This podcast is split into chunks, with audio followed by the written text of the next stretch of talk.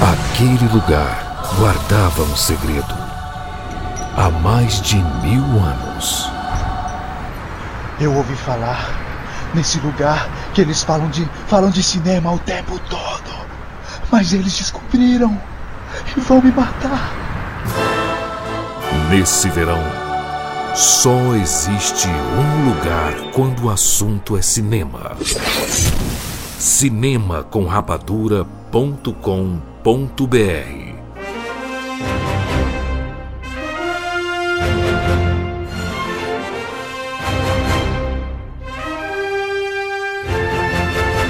Seja bem-vindo, séries Rapadura em todo o Brasil. Está começando mais uma edição do Rapadura Cast. Eu sou de Filho e no programa de hoje nós vamos falar sobre Miss Marvel. Exatamente. Estamos aqui com Katia Marcelos. Juras, eu assistiria facilmente um conteúdo de infinitas horas com o pai da Kamala comentando todos os acontecimentos do MCU até agora. Guino! Miss Marvel é a série que traz um quentinho gostoso no coração, porque Kamala Khan merece um mundo. Caraca, o Guino é muito emocionado com a Marvel, né? É impressionante. ah, né? eu sou, cara, eu Cara, sou, mano. Olha, a- a- a- às vezes ela decepciona, mas eu ainda acredito que a Marvel é grande.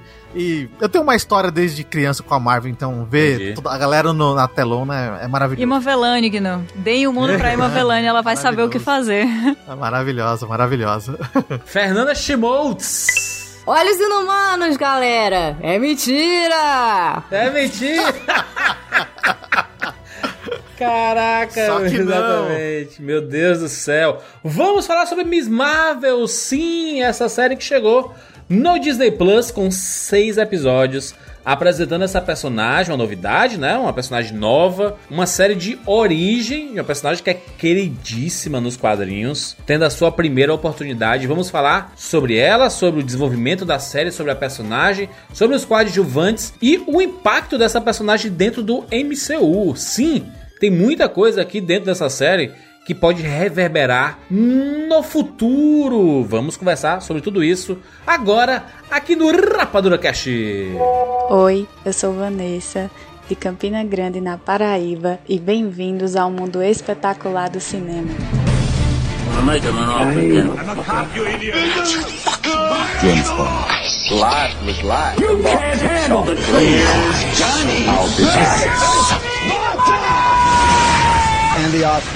Rapadura Cast. Finalmente, o momento que todos estavam esperando. O capítulo final na minha série em 10 partes sobre a heroína mais poderosa da Terra, Capitã Marvel.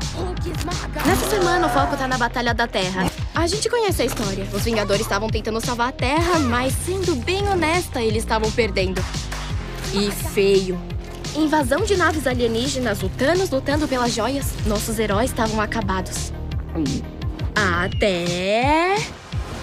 A Capitã Marvel chegar com tudo! Quem é essa heroína gloriosa? Graças à minha extensa pesquisa e meu estudo diligente das entrevistas em podcast do Scott Lang, que aliás parece ser um cara bem legal, aprendi muito sobre a Capitã Marvel e sei três coisas que são verdadeiras. Um, ela detonou a frota do Thanos como um anjo em chamas. E digo mais, tava lindona enquanto fazia isso. Dois, ela deu um murro no meio da cara do Thanos. Sem querer ofender os outros Vingadores, mas nenhum deles faria isso. E três, às vezes alguém aparece do nada e faz algo incrível. E eu sei que tem gente que vai falar, ai, ela abandonou o povo da Terra, mas isso não é verdade. Óbvio que a gente não sabe o que ela tava fazendo, mas sei lá, talvez só quisesse dar um break. Deixe ela viver, né? Quem sabe a gente aprende alguma coisa na Vingacum desse fim de semana. Eu vou estar vestida de Capitã Marvel, óbvio. E, enfim, é tudo que temos pra essa semana. Semana que vem começa um especial em duas partes que explica por que o Thor é secretamente um gamer. Lembra que toda quarta tem episódio novo. Não deixa de curtir, comentar e se inscrever em Bebê Preguiça Produções.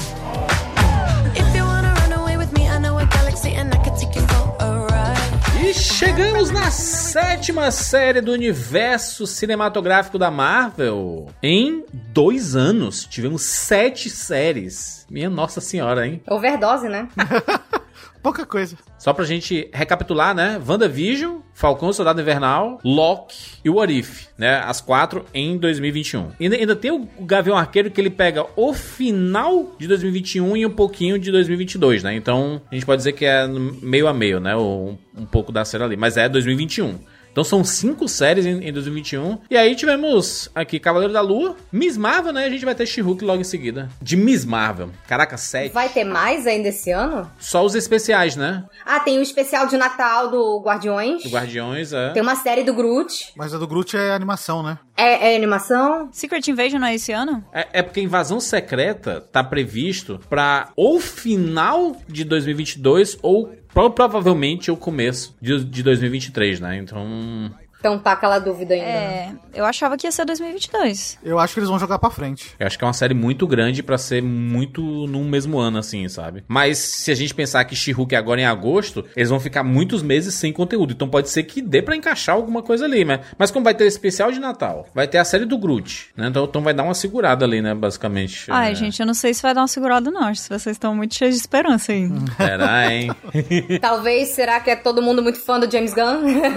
Coloca tudo aí, né, rapaz? Como vamos- assim, cara? Não sei. A gente tá até agora com um milhão de séries, não, não para. De vez em quando a gente tem o hiato, mas ainda assim o hiato é meio curto. Não sei se vai simplesmente parar, entendeu? A série da Iron Heart também tá sendo filmada, né? E ela provavelmente vai aparecer em Pantera Negra, Wakanda Forever, né? Então, as pessoas vão, vão conhecer a Riri Williams ali e vão ficar malucos pra ver quem é essa personagem e ver um pouco mais sobre ela, né? Então, se saísse uma série logo em seguida do Pantera Negra, combinaria perfeitamente, assim, um encaixe. né? Não, uma série, uma série do Pantera ou uma série dela? Uma série da Riri que tá confirmado, né? Só que tá sendo filmada agora, né? E pelo que eu tô olhando aqui, o Invasão Secreta já está em pós-produção, tá? Mas o certo é que Miss Marvel chega com um. É, né? Teve uma, uma missão aqui de apresentar essa personagem que é muito querida nos quadrinhos. Eu não fazia a mínima ideia que existia, exceto a Kat, que sempre falava sobre ela. Oxe, então ah, tu eu faz também a- acompanhava ela nos Eu quadrinhos gosto dela também. Agora, agora todo mundo é fã. Agora Não, não, todo eu mundo lia, conhece. eu já lia Kamala Eu lia também. Eu já lia Kamala Eu Khan. também. Pronto, então, então é só eu que não lia mesmo, então. Só eu que. Pronto.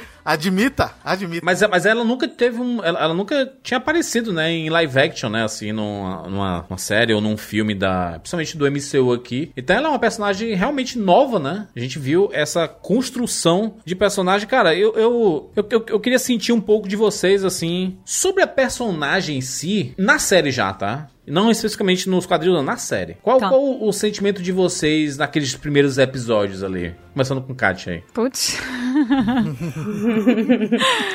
Caraca, foi muito emocionante. É muito foda ver a Kamala em live action e sendo interpretada por uma pessoa que é a Kamala, que é a Iman Velani. Foi assim. Eu tava com muita expectativa, né? Eu sempre tenho muita expectativa em relação às adaptações de coisas que eu amo. E os primeiros dois episódios, eles foram a prova que eu precisava de que o potencial é infinito. Sabe? O potencial é infinito, o momento é esse, tá certo, e é possível fazer uma coisa muito boa e, e trazer o que poderia ser algo similar ao Homem-Aranha pra uma nova geração e pra uma. E trazendo uma, uma nova personagem, né? Trazendo uma nova. Que eu sei que a galera tem, tem raiva, né? Que a galera fica, ai, porque que saco esse negócio de representatividade. Trazendo representatividade. Trazendo uma, uma família paquistanesa, né? Eu acho a Kamala o máximo, acho a ideia dela o máximo. Eu achei, sei lá, é até difícil, assim, eu fiquei emocionada quando eu, quando eu penso. como adaptação, é- era é mais ou menos como tu imaginava nos quadrinhos ali, o, a personagem nos quadrinhos e o que ela fez na série? Sim, sim. Muitas coisas mudaram, né? Tem algumas coisas que eu vi a galera chiando muito, assim, eu vi o pessoal chiando muito em relação aos poderes dela. Eu vi também a entrevista da Emma Velani dizendo, galera, a gente vai mudar mesmo, tipo assim, se a galera tá com raiva porque os poderes mudaram, adeus pra vocês, problema de vocês. O importante é não tirarem a essência de, de Miss Marvel, né? E eu acho que realmente não foi tirada a essência da Kamala, mas eu acho que algumas coisas poderiam ter sido melhor adaptadas sim. Mas eu acho que, que algumas das mais importantes foram trazidas pra série de um jeito brilhante. Brilhante. A existência da, da Kamala como pessoa completamente apaixonante, da família dela como uma família muito envolvente, dos amigos dela como pessoas que você se imagina sendo amigo e das aventuras dela sendo coisas de pequena escala, mas que você consegue se envolver. Eu acho que tudo isso foi muito bem trazido. Mas acho que mais pra frente a gente comenta sobre os poderes, mas eu tenho alguns, algumas observações ainda. Fernanda já, já, já conhecia nos quadrinhos? Eu li um pouco, eu descobri, acho que foi em 2019 ou 2020. Eu lembro que, até quando a gente falou de Capitã Marvel no, no Rapadura Cast, a gente chegou a comentar um pouquinho sobre a Kamala. Eu li o primeiro arquinho dela, assim. Eu ainda não continuei, mas eu achei ela um amorzinho. Nossa, eu me emocionei, eu chorei lendo o quadrinho. Hum. O que foi uma coisa muito. que me pegou muito de surpresa, assim. Né, eu achei, achei muito bonita a, a ideia da personagem, achei muito bonita as discussões que, que levanta, né? Que o quadrinho levantava, principalmente no começo, porque quem lê os quadrinhos deve lembrar que a ideia inicial seria que ela conseguiria mudar de forma, e a primeira forma que ela assume é a forma da Carol Danvers. E era uma coisa, eu achei que era. Eu, eu, eu, me, eu me senti assim tão abraçada por uma, de uma certa forma, sabe? Porque ele discutia temas que são muito relevantes pra meninas, meninas pré-adolescentes. Sabe? E como alguém que era pré-adolescente e adolescente nos anos 2000, a gente não tinha rede social com essa força que a gente tem, a gente não tinha smartphone, então tudo que a gente consumia e tudo que a gente via como exemplo, como modelo, eram as pessoas no, no cinema, as pessoas no, na novela, na, na revista, e essas revistas elas conseguiam ser extremamente tóxicas nessa época, sabe? Então, ver a Kamala passando por esse processo, e ainda mais pela questão da representatividade que a Kat falou também, eu achei tão interessante porque foi o primeiro contato que eu tive com qualquer coisa, assim, é, relacionada a, a Oriente Médio, cultura muçulmana. Então eu achei tão. Eu não sei, eu me senti tão viajando, assim, enquanto eu lia, tentando entender quem é que é, quem é essa menina, quem é a família dela, e essa questão toda dos imigrantes também, né? De como é você ser uma, uma garota marrom no, no- nos Estados Unidos, num lugar que é extremamente xenofóbico, extremamente racista e você vê ela superando isso e tendo problemas de imagem e se resolvendo quanto a isso. Você vê essa coisa que eu acho que a Kat falou também dela ser muito similar com o Homem-Aranha. No sentido de que as coisas são em men- menor escala, ela é meio que a amigona da vizinhança lá de Jersey, Sim. sabe? Então, tem uma coisa que eu sinto que é mais relacionável, principalmente pra galera mais jovem. Então, eu acho que a Miss Marvel em si, ela, ela, tra ela traz esse, esse abraço pra galera mais nova. Ela traz temas relevantes pra galera mais nova. E eu, eu lembro que eu me emocionei, eu falei assim, gente, essa coisa de disforia de imagem, de você sentir que você não é adequado. Como eu queria que na minha época alguma obra tivesse abraçado isso e falado pra mim que, tipo, todo mundo se sente assim, tá tudo bem, não é você que tá errada, sabe? Então eu acho que, especialmente também por se tratar de uma heroína mulher, eu achei isso muito interessante. Foi uma coisa que foi completamente, assim, é o que a Kat falou, apaixonante. E eu adorei a escalação da, da Iman Velani. Ela é uma fofa, assim, eu sinto que a série tem vários problemas, mas sempre que ela tava em cena eu tava sorrindo. Eu tava tipo, ai gente, ela é tão fofa, ela é tão querida, ela é tão carismática, os amigos dela, ai, queria ser amiga dela também. E essa coisa também que a Kamala, ela, ela é a maior fanzoca, assim, de Vingadores que tem, que ela escreve fanfic, o quarto dela que é todo decorado. Que a gente viu um pouquinho dela também no, no jogo, né, da Marvel, nesse mais recente que saiu aí. Sim. É, ela é a personagem principal com quem a gente joga a maior parte do tempo. E eu fiquei tão felizinha ali já, sabe? Eu tava muito empolgada pra série. Bem ou mal, eu senti que ela, como personagem, ela. Eu senti que foi um abraço, assim, a versão da série também. É uma personagem muito linda, assim. Eu, eu recomendo todo mundo que não conhece que procure pra ler, porque o quadrinho, ele realmente ele é bem diferente e ele explora outras coisas que talvez a série não tenha tempo, sabe? Tipo, essa questão da imagem, essa questão dela se sentir inadequada. Porque eu senti que eles adaptaram essa versão da série pra ser uma coisa muito mais também focada na geração Z. Então tem aquela coisa da menina que é famosa no TikTok, as piadas que. Que nem eles fazem com o Homem-Aranha agora do, do Tom Holland, sabe? Que no quadrinho é um pouquinho diferente. Então quem gostou da série, cara, corre atrás do, do quadrinho porque é, é, é- é um pouco diferente, mas a essência, se você gostou da personagem, a essência é essa aí mesmo. É curioso até, até ter saído perto de Red, né? Porque o Red também tem essas discussões, assim, e. E essa ambos, questão né? do imigrante, né? É, Também. então foi, foi muito legal. E tu, Gnu? É até difícil falar depois das duas, né? Mas eu, eu, eu acho que eu assino embaixo em tudo que a Fê e a Kat falaram, assim. É, eu venho do quadrinho, né? Pra quem tá, ouve o podcast e acompanha eu aqui, sabe que eu sempre leio o quadrinho, a gente sempre traz o quadrinho dessas adaptações. E o Miss Marvel, pra mim, a série, ela foi uma surpresa muito boa, porque ela foi uma adaptação, assim como a Fê falou, é é, ela adapta muita coisa do quadrinho, mas ela tem uma identidade própria. E eu achei isso muito bom. Ela transforma a Miss Marvel do, do MCU em uma coisa nova. Então você consegue extrair do quadrinho algo muito bom e consegue assistir a série e ainda assim ter algo muito bom e diferente não é simplesmente pegou tudo que a gente leu e colocou lá na tela só pra estar tá animado, alguma coisa assim, né? Toda a questão familiar dela, eu acho que na série é muito bem explorada. Ah, é como vocês falaram, o elenco de apoio dela, né? Os amigos são muito bons, mas a família dela é apaixonante, assim. O irmão, a cunhada, o pai a mãe, assim. A mãe, a, eu, eu lembro que eu assistia e eu sentia o amor e o ódio que qualquer adolescente sentiria pela mãe dela, que só ama a filha e só quer o bem para ela, assim, sabe? Então, to, to, to, todas essas nuances da série são muito boas, assim. A avó, né?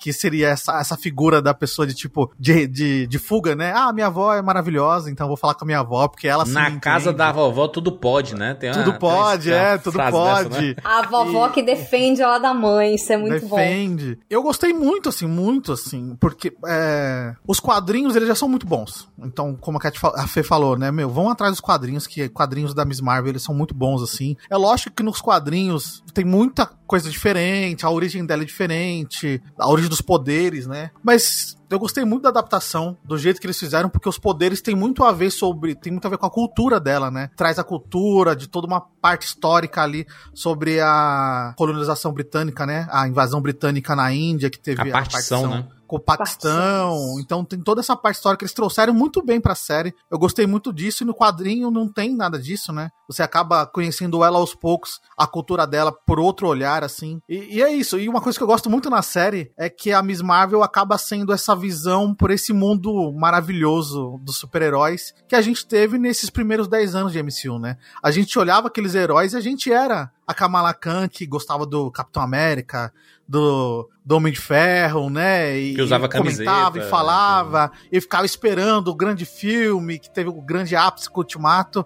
E ela é o resultado disso, né? Ela acompanhou na vida dela tudo isso e a série mostra muito bem isso, assim. É uma boa hora para introduzi-la no, no, pro MCU, MCU né? É, é, é, é, é, o, é o momento do, do, dos novos personagens virem com esse olhar de tipo, meu, a gente vive nesse mundo de pessoas maravilhosas, assim. Então é um sonho normal de uma adolescente querer ser uma super-heroína, né? E do jeito que eles fizeram na série é muito bom, assim. E tem aquele negócio também, né, Gnu, que a gente viu até o, o personagem do Russell Crowe, né, o, o Zeus de Thor, é, a Moitro vão falando isso, assim, que os novos deuses são os super-heróis, né? Então eles são os seres amados pela, pelas, pelas populações, tudo, por todo mundo. Eu acho que dentro do MCU é muito legal a gente ver esse recorte vindo da galera que tá acompanhando tudo que tá acontecendo, né? Imagina se fosse na realidade. As pessoas iriam ser apaixonadas por esses personagens, ia ter seus preferidos, etc. A gente viu isso um pouquinho em série com é, Gavião Arqueiro, que tinha já um pouquinho de, de fandom em cima é, do. A, a, Kate Bishop é fã do Gavião, né? Imagina uma conversa, uma conversa nerdice aí de Kate Bishop com Kamala Khan no futuro, hein? Ai, gente, elas podem conversar sobre absolutamente qualquer coisa coisa. Eu, eu estou esperando este momento. Jovens Vingadores, né? Vai ser basicamente isso daí, né? Se colocar as duas assim, vamos sentar assim. Senta,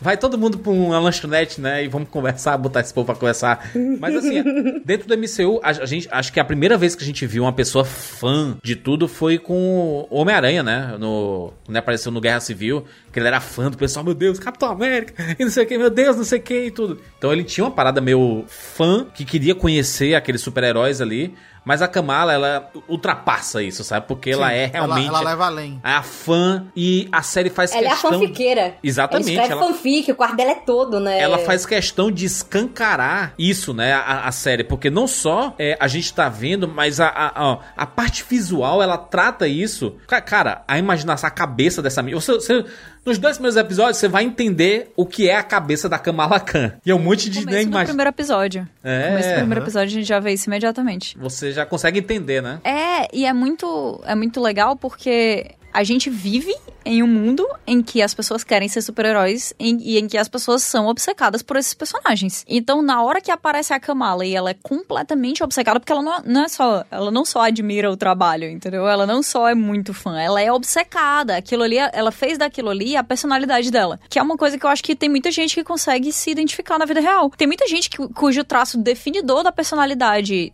na adolescência, por exemplo, até no início da, da fase adulta, sei lá, é ser fã da Marvel, até porque a gente tem, vem aí de de, de vários anos em que a Marvel foi extremamente marcante, um impacto cultural sem igual. Então não teria como ser qualquer coisa diferente disso. E quando você vê a Kamala com o canal dela editando os vídeos dela, se esforçando para deixar Três os vídeos views. bonitinhos, três views. Três views. Existe alguma coisa mais real do que aquilo ali? Do que você virar à noite se esforçando pra falar sobre os seus heróis e tal. E eu acho que, que eles poderiam até ter aproveitado mais isso aí pra injetar um, um- carisma em certos personagens, sabe? Eu acho que, que eles poderiam ter aproveitado pra injetar mais carisma na, na Capitã Marvel pela visão que a, a Kamala tem dela. Eu acho que isso é uma coisa que eles conseguem fazer melhor no- no- nos quadrinhos, né? Que também mais pra frente eu, eu quero até opinar sobre isso aí. E eu acho que eles poderiam ter colocado ali um pedaço, cara, do podcast do, do Homem-Formiga. O que que custa, sabe? Coloca essas coisas, coloca essa galera produzindo esse conteúdo. Faz desse mundo uma coisa é, mu- multidimensional, não no sentido de várias dimensões de multiverso, entendeu? Mas no sentido de tipo, tá, enquanto não existe o Thanos, beleza, o Scott Lang tá fazendo um podcast de entrevista com outras pessoas, sabe? Tá, a Carol Danvers sumiu, mas essa, mas essa menina fica pensando na Carol Danvers direto e imaginando ela como alguém que é tudo que ela queria ser. E é aquela pessoa que, que é ultra poderosa e que resolve os problemas dela sozinha. E ela escutou as histórias de como aconteceu a batalha contra o Thanos. E ela repete aquilo ali porque aquilo pra ela é inspirador, sabe? Eu acho que eles né? poderiam ter. É, eu acho que eles poderiam ter, ter batido mais aí em cima disso. Eu. eu eu vejo muito colocado no- no- nos primeiros episódios. Cara, eu acho que a Brie Larson deveria ter aparecido logo, tá? Eu acho também, Kat. Senti, eu senti, eu senti assim, essa seria a série, oportunidade pra dar uma humanizada na personagem da Capitã Marvel sob um outro olhar, um olhar de uma, uma criança ou uma jovem, porque a Capitã Marvel a gente sabe que é uma personagem que ela é tão fodona em todos os momentos que ela apareceu no, MCU, exceto no filme solo dela que tem mais fragilidade e tudo mais, mas nos outros, ela só é a fodona que vem pra resolver tudo e não tem tempo pra ninguém, que dá uma imagem assim, cara, essa, ela não tem conexão. Parece que não. Ela, ela, ela é desconexa Fica distante da gente. do, do- né? dos demais, sabe? E aí você tem o olhar da Kamala Khan, que ela traz uma, um- uma humanidade. Alguém fala assim, mas cadê a Capitã Marvel ali? Ela, não, ela tava. Você sabe o tamanho do universo? O universo é gigantesco, ela tem muita coisa pra fazer, que não tem tempo. sabe? Ela, ela tem as, as- a, a forma de defender. Sou eu conversando sobre a Capitã Marvel o tempo inteiro. Eu juro, cadê a Kátia, a Capitã Marvel? Ela tava resolvendo o que importa. é muito bom. Mas, mas eu, eu, entendo. Eu entendo porque não colocaram ela antes. Eu entendo a preocupação de ofuscar a- o nascimento da Kamala Khan, o nascimento da Miss Marvel, colocando a, a Capitã Marvel lá antes. Mas eu acho que isso não precisava ser feito de um jeito direto. Tipo assim, ah, apareceu a, a, a Capitã Marvel e agora ela é o centro da série, entendeu? Eu acho que poderia ser, às vezes, o que é no, no próprio quadrinho, entendeu? Ela, ela acha que ela vê a Capitã Marvel. Ela imagina o que a Capitã Marvel diria pra ela. Porque aquilo é a imagem que ela tem da Carol. É a imagem que ela tem da pessoa que salvaria o universo e na qual ela consegue se projetar. Que eu acho que é uma coisa muito, muito importante. E aí, eventualmente, realmente a Carol poderia aparecer e tal. Mas eu acho que tentaram fazer isso. Eu não acho que precisava necessariamente de mais tempo de tela pra metade do roteiro ser falando sobre a Capitã Marvel pra fazer um retcon de um roteiro que não funcionou bem, que eles fizeram em Capitã Marvel, que depois que o tempo vai passando e o, o fã vai esfriando, a gente vai vendo que um dos grandes motivos pelos quais a Capitã Marvel não é tão carismática na visão dos fãs do MCU é porque eles falharam no roteiro do filme solo dela, porque mesmo no filme solo dela, ela também chega assim de um jeito muito frio, né? E a gente que é fã há um tempo, a gente projeta na, na, naquele roteiro e naquela personagem, né, naquela adaptação, todos os traços de personalidade que a gente conhece da Carol Danvers. E a gente imagina tudo que ela tá suprimindo ali, tudo que ela tá pensando e a maneira como ela, como ela coloca todo o peso nas costas dela e resolve, sabe? Só que isso não foi colocado no roteiro. E a fragilidade dela poderia ter sido colocada em vários outros momentos e não foi. E quando foi, foi colocado muito en passant e foi uma falha enorme isso da Marvel. É uma coisa que a gente vê vez após vez nos, nos mais novos conteúdos da Marvel, né? Na apresentação de novos personagens da Marvel depois do- dos, dos Vingadores principais, como eles. Tipo assim, às vezes eu fico assistindo as coisas e eu fico pensando, cara, se esse roteiro aqui fosse do Capitão América do Chris Evans, eles teriam caprichado mais, entendeu? É. E eu acho que essa é uma. Eu acho que essa é uma sensação que é muito frustrante, porque são personagens que têm muito potencial. É, eu, eu acho que eles estão preparando também, né? Exato. Porque eles não queriam mostrar muito a Carol Danvers, porque vai estar no. Vai ter um filme específico juntando as duas, né? A Miss Marvel e a, e Três. a Capitã Marvel, né? A Mônica Mas- Rambeau e a também. tá. Mônica. E a, a Mônica Rambeau também, exatamente. É, mas vai ter o, o, o The Marvels, né? As Marvels, como tá sendo chamada aqui no Brasil. Então vai ser, vai ser uma história pra realmente reunir essa, essa turma toda. Então, esse olhar de quem é Miss Marvel e tudo mais, meio que vai ter que ser reapresentado pra própria Capitã Marvel, porque ela não sabe quem é essa Miss Marvel, sabe?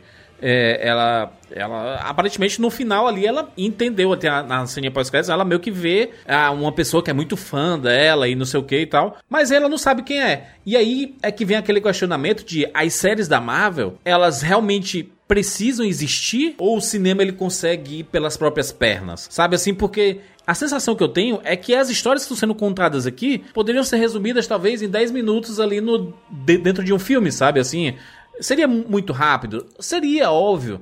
Mas a ideia, inclusive, da série é esticar um pouco essas histórias, né? A gente sente que, por exemplo, a, a história aqui da, da Miss Marvel, eles tentam dar o background histórico da, do, do bracelete, pra depois esquecer, não importa de onde é o bracelete, e nem explica de onde é o bracelete, basicamente. Simplesmente fala assim, ah, é, tem um lado histórico, tem a partição e tudo. E se você juntar aquilo tudo ali, meio que importa A gente vê que eles tinham ideias muito boas e que eles queriam colocar coisas muito importantes, muito grandiosas e que enriquecem a personagem, enriquecem a cultura dela e que é uma das, das partes mais importantes dessa série. Não só uma das mais importantes porque é muito significativa, mas acho que é uma das mais legais, é uma das mais divertidas de assistir. Das, das discussões que a gente tem sobre representatividade, acho que as pessoas perdem um, um, um pouco a, a noção do que é que a gente tá falando, mas assim, pra mim, como consumidora de conteúdo, poucas coisas são mais empolgantes do que é, consumir um- uma história de um ponto de vista que não é o meu, porque o meu eu já consumo. Eu nasci, eu não aguento mais o meu ponto de vista, chega, não Não é? aguento. Não- toda vez que eu, eu opino sobre alguma coisa, eu penso, tá, cala a boca, chega, eu já aceito a opinião,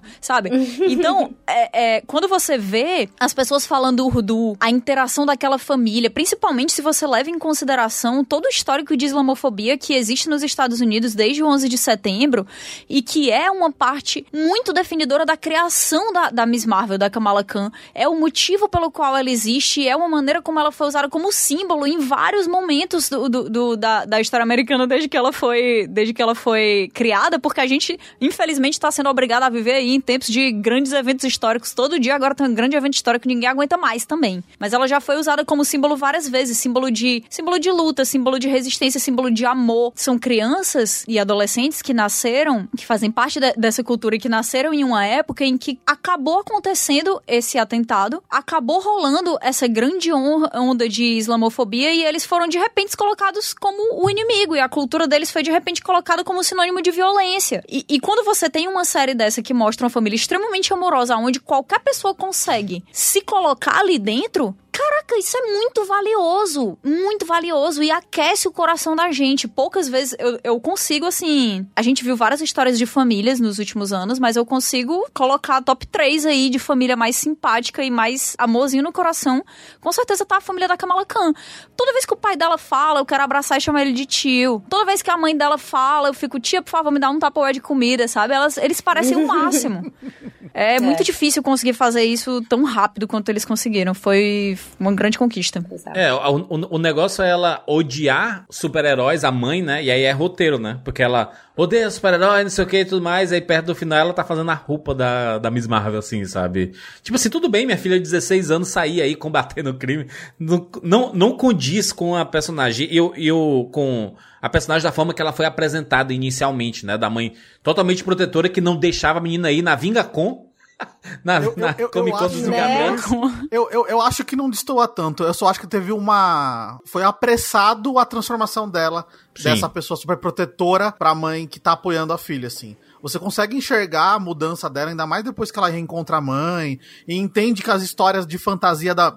Fantasia da mãe eram reais, e aí ela percebe que aquilo é um legado familiar, mas foi- é, um, é um pulo muito grande de eu odeio super-heróis, você não vai navegar compra. Ah, minha filha, toma aqui sua roupa de super-herói, assim. Mas, mas eu, eu, eu abracei, eu, eu entendi e eu fui, assim, com ela. Sim, eu tô, eu tô contigo e eu, eu acho que é mais simples do que isso. É, a, a mãe tá ali pra, pra apoiar ela em qualquer momento. É, eu, eu acho que, que foi colocado. Que realmente poderia ter sido colocado mais claramente, mas foi colocado de maneira sutil no roteiro, o medo da mãe da Kamala de perder a filha dela. O medo desse afastamento que era inevitável pelas, pelas mudanças que estavam acontecendo, pelos novos gostos da filha dela. E quando ela vê que a Kamala mudou completamente de pessoa porque ela tá mentindo e escondendo dela quem ela é e o que que ela tá fazendo, eu acho que aquele, assim, eu, é, essa é uma história que eu consigo me identificar muito porque aconteceu exatamente isso comigo e com a minha mãe, sabe? Existia um momento da, da minha adolescência em que eu tava fazendo coisas que a minha mãe não queria que eu fizesse porque ela tinha toda uma imagem construída do que eu deveria ser e eu tava, sei lá, querendo ser, ah, eu vou andar com você, você emo roqueira, se liga? Fazer o que eu quiser, caraca, igual Juras, condenada pela rebeldia, se liga? E aí a minha mãe fica Eu amo essa história. E aí a minha mãe Era a viu minha que... gangue de adolescência, tá, gente? Eu tinha uma gangue, era CPR, condenados pela rebeldia. Isso é real. Aparece várias vezes no Rapadura Cast e eu acho que aparece pouco ainda, porque esse é um dos grandes acontecimentos desse veículo. É, pois é, então assim, a minha mãe acabou vendo que eu tava me afastando, sabe? E que se ela não corresse atrás de derrubar as paredes dela e as expectativas dela de um jeito rápido e mágico, não ia ter volta. E a minha mãe é uma das pessoas mais. Acho que a minha mãe é a pessoa mais próxima de mim na minha vida, assim. Ela, ela entende tudo o que eu sou e muito disso passa por uma aceitação que é profundamente desconfortável pra ela. Assim como hoje em dia eu também tenho várias coisas que, que, que são muito desconfortáveis pra mim em aceitar minha mãe. Eu vejo muito isso é, dentro da Kamala e da mãe dela, da Kamala e do pai dela, mas o pai dela é mais, mais amorosozinho, né? A, a mãe dela é sempre muito cuidadosa e às vezes ela é muito rígida. Mas eu, talvez porque eu preenchi as entrelinhas, eu entendi essa rigidez sendo quebrada quando ela viu que não tinha jeito. Pô, ela vai fazer o quê? Se a menina tá saindo de bicicleta sozinha e, e voltando toda lascada da, da, da Viga Coin. É. Eu consegui enxergar muito sobre o como ela conseguia ver na Kamala a própria mãe, né?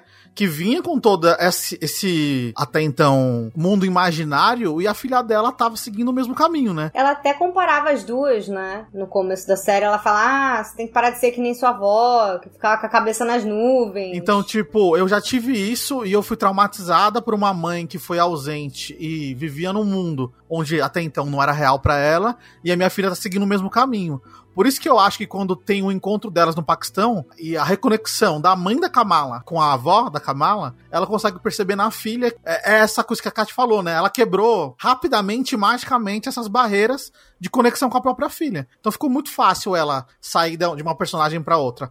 É, é, é lógico, né? É sutil no roteiro, mas É, ainda sutil dá pra, pra- É. ainda dá É. pra você falar, ah, não, ok, tava, tava ali. Tava, tava. Você vê as duas cedendo, a cada uma do seu lado, assim. É que, assim, foram os dois últimos episódios, né? Então você não vê isso sendo uma construção é, gradativa. Você vê, tipo, um episódio, de repente, a série parou no quinto episódio pra explicar o passado, e aí. Esse é o maior problema da série, virada. né? No final das contas, é porque tem muita história e eles não sabem direito como intercalar elas e aí tem momentos que a gente para tudo e volta. É, todas as séries do MCU tem, tem, tem tido esse problema, né? Os clandestinos, os adagas vermelhas, são, são plots que foram colocados ali dentro dessa da, da série pra tentar justificar algo e a gente não viu o motivo, sabe? É, é, Eles viraram personagens genéricos. Os, os adagas vermelhas. Quem são os adagas vermelhas? Nós somos uma organização secreta aqui que tá aqui pra proteger e tem duas pessoas só, sabe? Os adagas. Tipo, essa coisa dos clandestinos também, ah, foram banidos do mundo, a gente não viu nada, então a gente ficou É, tudo no, no- no- no- na historinha que falaram, sabe? Não dá nem pra você se empatizar com eles, a gente ficou meio que, tá, mas e aí? Nós estamos aqui escondidos e, e é difícil achar esconderijo. Aí desce os clandestinos do, do teto, assim, sabe? Teto. acha esconderijos. É, assim, tem, tem é. umas coisas, tem umas conveniências. que Vira o eu- eu- eu Deadpool entendo. ali e fala, hum, foi meio lazy writing, né, galera? Eu entendo que talvez o público que Miss Marvel especificamente queria ah, atingir, talvez seja o que normalmente a Disney quer atingir, sabe? O adolescente, o jovem adulto. Mas só que a gente que é um pouco mais velho, a gente acaba vendo determinadas é, fugas de roteiro, assim, algumas saídas que não são muito inteligentes, caras, que não são, não são muito legais. Os clandestinos, eles apareceram com um objetivo, é simplesmente a mãe some, coloca a praga no filho e o filho simplesmente tá com superpoder. E, Tu sabe, não entende tem- tem- direito como, né? mas por que, que eles estão lá? Por que, que se o objetivo era ir embora? Por que, que não, não vai logo? Tiver- Tiveram algumas coisas que foram colocadas assim que eles talvez se, se arrependeram depois, sabe? Assim, dizer, cara, ih, rapaz, talvez não precisasse, talvez se a gente fosse só um drama escolar da Kamala. sabe? A vida dela na escola, ela lidando com os amigos, com bullying, com essas paradas assim. E, e ah, mas ia ficar muito simples. Ia ficar simples, sim. Mas talvez apresentasse melhor os dilemas e os dramas da, da personagem do que levar pra um outro país e lá desconectar as histórias que estavam sendo contadas ali, Será sabe? que isso já seria um plot, talvez, pra uma segunda temporada? Você acha? É, provavelmente eles Que seria vão melhor ter continuar, dividido? né? Porque eles devem continuar, né? Depois Eu- de The eu- Marvels, com certeza a, a Essa é uma série que eu sinto que série. tem, tem muito. tem um potencial muito grande. O grande porém é que se volta numa segunda temporada é pós as Marvels. E aí Isso. você já vai abordar um outro viés do, do- da, da vida dela. Porque é uma, é uma vida após a aventura com a Capitã Marvel, assim, né? E aí acaba não sendo mais tão micro. É, é que nem o Spider-Man, entendeu? Em um momento ele tá lutando lá contra os super-heróis, não sei o quê, e depois, depois ele volta pro, pro Queens ali, sabe? Depois É, ele tá lá de- enchendo a caixa de mensagem lá do, do rap, falando: Do Pô, e rap. aí, querido? Quando, quando, quando, quando vocês vão me disponível." chamar de novo? Tô disponível. Eu acho que é E fácil ele tá lá salvando o ela, gatinho da árvore. Ela ainda vai ser uma garota que vai continuar estudando, que vai ter dilemas com os amigos e tudo, vai tentar resolver alguma coisa com o Prob do Bruno, né? Porque o Bruno, personagem O muito legal, Bob. né? O Bruno lá que é, é claramente apaixonado pela Kamala Khan, Sim. e não correspondido, né, por, por ela, porque ele, ela só enxerga ele como, como amigo. A Kamala tem um poder adolescente gigantesco de se apaixonar por qualquer homem bonito que aparece, né? Apareceu um menino bonito, ela já tá, meu Deus, o coração é seu, né? Apareceu primeiro lá e depois vai pra outra, aí depois Mas é injusto, é injusto. Eles sempre botam uns caras de 30 anos fingindo que tem 15. Aí é sacanagem, sabe? Sempre botam uns bombados queixudo lá. É, ah, gente, difícil aí. Continua a trend do- dos anos difíceis que os Brunos estão tendo, né? Caraca. Gente, os Brunos a da Disney odeia já os se Bruno. ferram, na né? ficção não, não, tá- não tá sendo uma boa. Alguém descobriu esse nome e simplesmente decolou. hein? O homem é, disparou. O nome, o nome não muito bem quisto dentro da Disney, né? E curiosamente, todos os Brunos são muito legais, né? Se você pensar Todos assim. os o- Brunos são gente fina e todos eles se lascam. E esse pô, é daqui, especificamente, cara, o menino. O menino é mini gênio, né? Com certeza vai trabalhar com o Bruce Banner em algum momento ali. Vai, Ele é né? o máximo. Ele vai lá pro QG dos Vingadores, vai trabalhar na parte de fazer armas ou alguma coisa assim, porque, caraca, que, que, que menino legal e, e eu que- quero ver mais dele, né? Quando eu vi o Bruno e apareceu ele pegando a bolsa pra Caltech, eu enxerguei claramente ele indo lá pra, pro, pra faculdade e sendo o amigo do Miles Morales, que seria o Colégio Visions. Ele foi pra Caltech, encontra com ele lá e vira esse amigo que vai ajudar ele a criar bugiganga e tudo mais. A, hora eu falei, olha aí, é, parece um gancho. Tudo A gente sempre fala mas isso toda vez, a né? gente- eu sonho, né? Eu gosto de sonhar. A Marvel está realmente preparando os jovens Vingadores em todas as Ah. situações. Tá apresentando uma nova geração de Vingadores. Não sei se vai ser tão boa quanto foi a geração antiga de Vingadores, mas essa daqui especificamente, caraca, a quantidade de personagens novos e com um grande potencial, assim, de uns 10 anos de Marvel, pelo menos aí, é muito Isso grande, eu acho viu? especialmente, eu acho isso especialmente poderoso, porque é justamente a galera que começou a acompanhar o MCU quando era criança e agora estão na idade desses, no- desses novos Vingadores. Então é pra É. galera pirar e nunca mais abandonar mesmo o MCU. Tipo, a ideia eu acho que é meio essa. base no quadrinho, só falta apresentar o, o Nova, o, no, o, o novo, Nova, né? O novo, o novo é jovem. A Riri Williams e o Miles E a. Iron É. Heart, né? A Iron Heart que vai É, aparecer. mas na- a Iron Heart, ela ainda. Ela, Ela já tá no engatilhada, horizonte ainda, né? Ela tá no horizonte, os outros dois ainda não.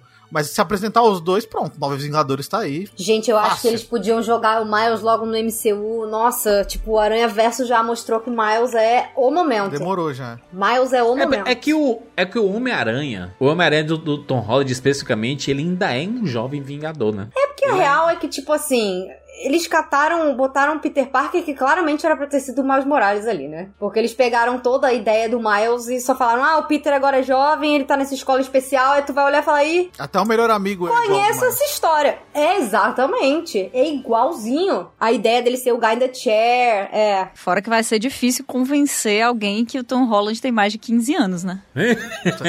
Gente, o Tom Holland, ele vai. Vai ser ele vai difícil. continuar com a síndrome dos 15 anos pra sempre, tadinho. É, vai ser difícil colocar ele como como um adulto um dos Vingadores mais velhos, um dos mais responsáveis, quando ele tem cara de. Vão ter que fazer uma barbinha por fazer nele, assim, sabe? E a vozinha dele, o jeitinho dele, ele tem muito A jeitinho galera bota um terno no menino e o menino parece que tá com 5 anos. entendeu? Que é isso, gente? Parece que tá no baile de debutante, né? Que é o tipo bailinho de debutante. Mas ele, eu, tá, Né? eu tava vendo umas fotos recentes aí do, do Tom Holland, ele tá já começando a ter um- uma definição de rosto, assim, que é a idade que, que bate, né? Qual é a idade do Tom Holland hoje em dia? O Tom Holland tem o quê? 22? 26 anos? Tom Holland tem mais, eu ia 26 falar que anos. mais, 26. Minha Tá. nossa senhora. Então, ele tá começando a ter uma definição de rosto porque ele está começando a chegar perto dos 30 anos de idade. É... Tá? A voz começou a engrossar, né? Não, é porque eu tô chegando aí nos 30, a voz começou a engrossar. É, vai ser o Tom Nasceu Holland bigodinho. mesmo, Homem-Aranha experiente que vai ensinar o Miles Morales, o jovem Miles Morales. né? Acho que eles não vão desperdiçar o Tom Holland agora nem Olha, a pau. Pois é, mas se eles quisessem. Ó, eu tenho uma teoria que eu já tava até discutindo aí com os amigos também. Que eles podiam botar já. Se bem que agora eu não sei porque ele falou que quer dar uma pausa, mas era a chance de trazerem o Andrew Garfield de volta, redimir o Andrew Garfield e botar o, o Miles pra ser do universo dele. Será? Com o multiverso, dá pra colocar o Miles do universo do Andrew Garfield, abre o multiverso e traz o Miles Morales pro meio meia. Aí é Exato. Mas não sei. Não, não existe uma regra que não pode trazer alguém de outro universo e ele passar muito tempo dentro desse outro universo? Mas É o- o, a- ao que tudo indica no, no MCU como um todo, até se a gente for explorar a série da Miss Marvel, o MCU ele tá caminhando pra o Guerras Secretas. A gente já falou isso em al- alguns outros podcasts, que é a versão de 2012, se eu não me engano, do Guerras Secretas. Tem três versões de quadrinhos, mas a versão mais recente é basicamente a Marvel arrumando a casa. Fez uma grande saga pra todos esses personagens do multiverso dos quadrinhos é, é, interagirem entre si. A saga termina com a Marvel pegando os quadrinhos, os personagens mais relevantes, né? O Miles Morales, a Gwen E Aranha. deixando tudo no mesmo é- universo. deixando tudo no meio meia. Várias pistas já estão, tipo, dá pra entender que a Marvel tá caminhando pra para uma fase C, a- essa Guerras Secretas, né? Ainda mais depois de Doutor Estranho, que a gente sabe que existem vários desses personagens em vários lugares. Então, pra eles colocarem essa Guerras Secretas acontecendo, abrir o multiverso, apresentar um monte de personagem pra chegar um momento e falar assim, ó, esse aqui é legal, fica, esse aqui não é- foi tão legal, vaza. Esse é legal, fica, esse não é tão legal, vaza. E aí apresentar essa galera, né, a Gwen Stacy Spider Spider-Woman, né, a Gwen Aranha, o Miles Morales, o Nova, até a própria Capitã Carter, né, a galera super pirou nela no, no multiverso. E os X-Men? bom, agora essa...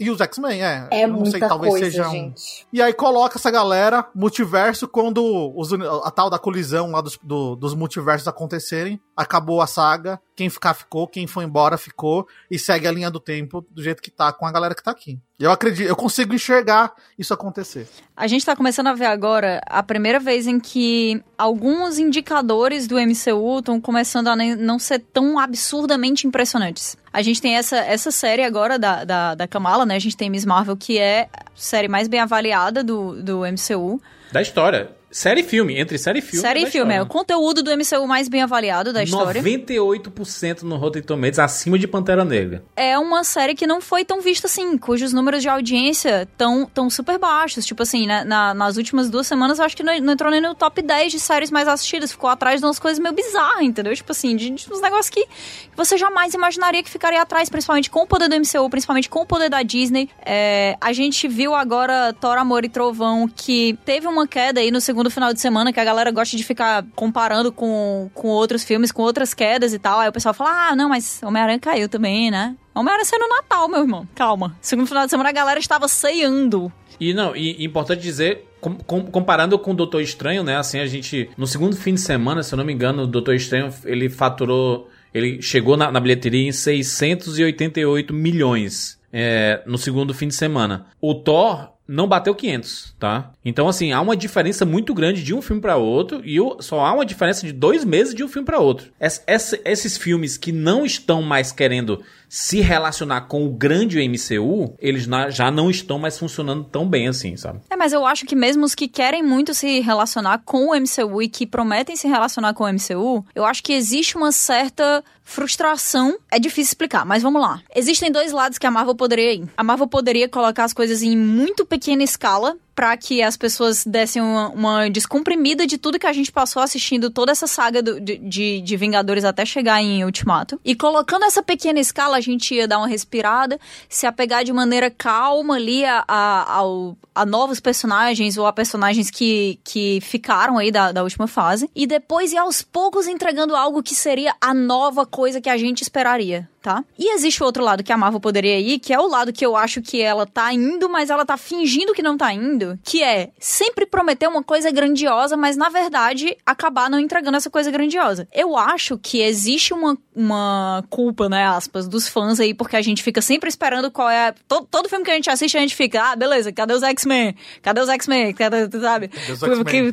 Se liga. Cadê o quarteto? É o novo Mephisto, né? Cadê os X-Men? É, é como o Juras fala, né? Com a Marvel a gente tá sempre falando do futuro, a gente não tá falando do presente. Então a gente tem essa parcela de culpa, mas eu acho que a gente tem essa impressão por um motivo específico. Tipo assim, a Marvel tá o tempo inteiro deixando claro pra gente que, que pode acontecer, entendeu? Não, não é por acaso. Não é, não é como se eles tivessem chegado pra gente e dito, não, não vai ter não, fica tranquilo aí. Não, é, vai. Essas coisas elas são planejadas com anos e anos e anos de antecedência. A gente não pode esquecer que a compra da Fox pela Disney só foi concretizada tem pouco tempo. Então, eles têm também que fazer os seus malabarismos para ver como é que eles vão encaixar isso no planejamento original deles, sabe? É, eu acho que a impressão que fica é que a gente tá tipo em um limbo sabe? Aonde as coisas Sim. deveriam ser muito grandes e muito impactantes, aonde elas ainda são grandes e impactantes pra gente porque nós somos apaixonados por esses personagens e a gente é apaixonado por esse universo, então a gente é muito empolgado com tudo que, que acontece.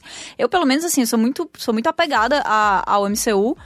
Mas eu, eu me sinto nesse limbo também como fã, eu me sinto nesse limbo como pessoa que trabalha com produção de conteúdo, eu me sinto nesse limbo como como fã da Marvel, no geral, entendeu? Não só do MCU. Eu acho que a gente não tá notando isso sozinho, entendeu? Acho que os números vão começar a significar coisas bem maiores. Acho que esse, essa tendência que, que tá rolando, ela não vai parar. E eu acho que na hora que bater a água na bunda, essa história toda de vamos com calma, não, mas porque o planejamento na, bateu água na bunda, meu amigão. X-Men. É, isso com certeza. Mas aí o potencial de sair coisa ruim é maior também, né? Essa Como é que que a coisa. justifica um universo dos X-Men que é, é tão grande, se não maior do que o dos próprios Vingadores aí, é, que poderia existir realmente separado dos Vingadores, mas eles vão querer juntar tudo, né? Porque, enfim, não tem como não, não, não juntar, né, esses personagens todos. X-Men ser a fuga pra essa galera, eu acho que não vai ser, sabe? Eu, eu acho que eles estão preparando uma parada que vai ter Quarteto Fantástico e não vai ter X-Men ainda. Eles deram um certo lampejo ali no final de Miss Marvel, né? Porque quando chega ali, o Bruno disse assim: ah, tava investigando seu DNA, não sei o que, tá sofrendo uma, uma mutação genética ali. Você tem uma, uma mutação genética e ela fala assim: ah, vai ser só mais um rótulo e tal. Deixou óbvio, claro, que a, a Kamala Khan, a Miss Marvel, ela é uma mutante, né? Como nos quadrinhos ela era de origem inumana, porque a Marvel não tinha mais os direitos cinematográficos dos X-Men, né? Tava com, com a Fox. E aí eles falaram, cara, eu não vou ficar fazendo propaganda de X-Men nos quadrinhos, sendo que a Fox tá fazendo os filmes aqui, e os filmes dando certo, se a gente fizer propaganda aqui, a gente vai estar tá fazendo propaganda para eles, né? E aí, os inumanos são uma bosta, né? E, e aí... No, aqui, no MCU são. É, É, é, não é, não é. Eu acho que eles passaram muito tempo se esforçando aí. eles são uns X-Men, né? Os X-Men bootleg, né?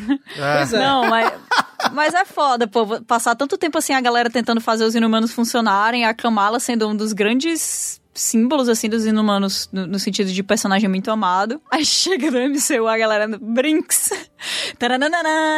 Se O liga. Kevin, Feige, o Kevin Feige sempre odiou, né? O Kevin Feige sempre odiou os Inumanos desde a série que saiu da, da Marvel Television. É, e a pista que ele deu pro, pro Shield, né? Ele chegou pra turma de Shield e falou assim: gente, o futuro do MCU vai ser Inumanos. Aí eles, Inumanos? Porra, massa, vamos começar a desenvolver uma história aqui no Shield pros Inumanos. Aí o Kevin Feige. Não tava Brinks. zoando, cara. Vocês zoando, vacilaram aí.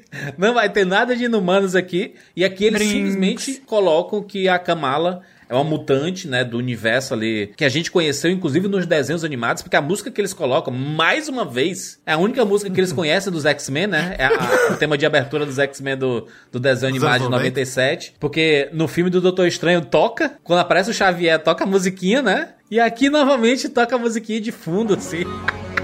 É muito. é o grande acho- peso caralho. de ser otária, né? A Marvel dá um sinal muito claro do movimento que ela tá fazendo, que é o que ela fez. O Jurandir falou que a Marvel inventou os Inimanos pra meio que tirar, porque quando eles colocaram os Inimanos no quadrinho, parou de ter quadrinho dos X-Men, justamente pra isso, né, não fazer propaganda. Aqui ela tá fazendo o contrário. Ela tá afastando qualquer indício de inumano, de qualquer coisa que já existiu, tipo, esquece a série, esquece tudo, e gente, é mutante, bola pra É frente. tipo, que- galera, é um- conseguimos os X-Men comprar o que a gente né? queria. Volta, volta. é isso, é. Compramos a Fox, esquece o Inumanos, esquece isso aí. Quem- eu nem sei quem teve essa ideia. Bora no- nos mutantes e tal. A, a gente sempre fala que a, a negociação da Fox ela envolvia muita coisa, né? Muitas empresas, muitas propriedades intelectuais, tarará, o piriri, pororó.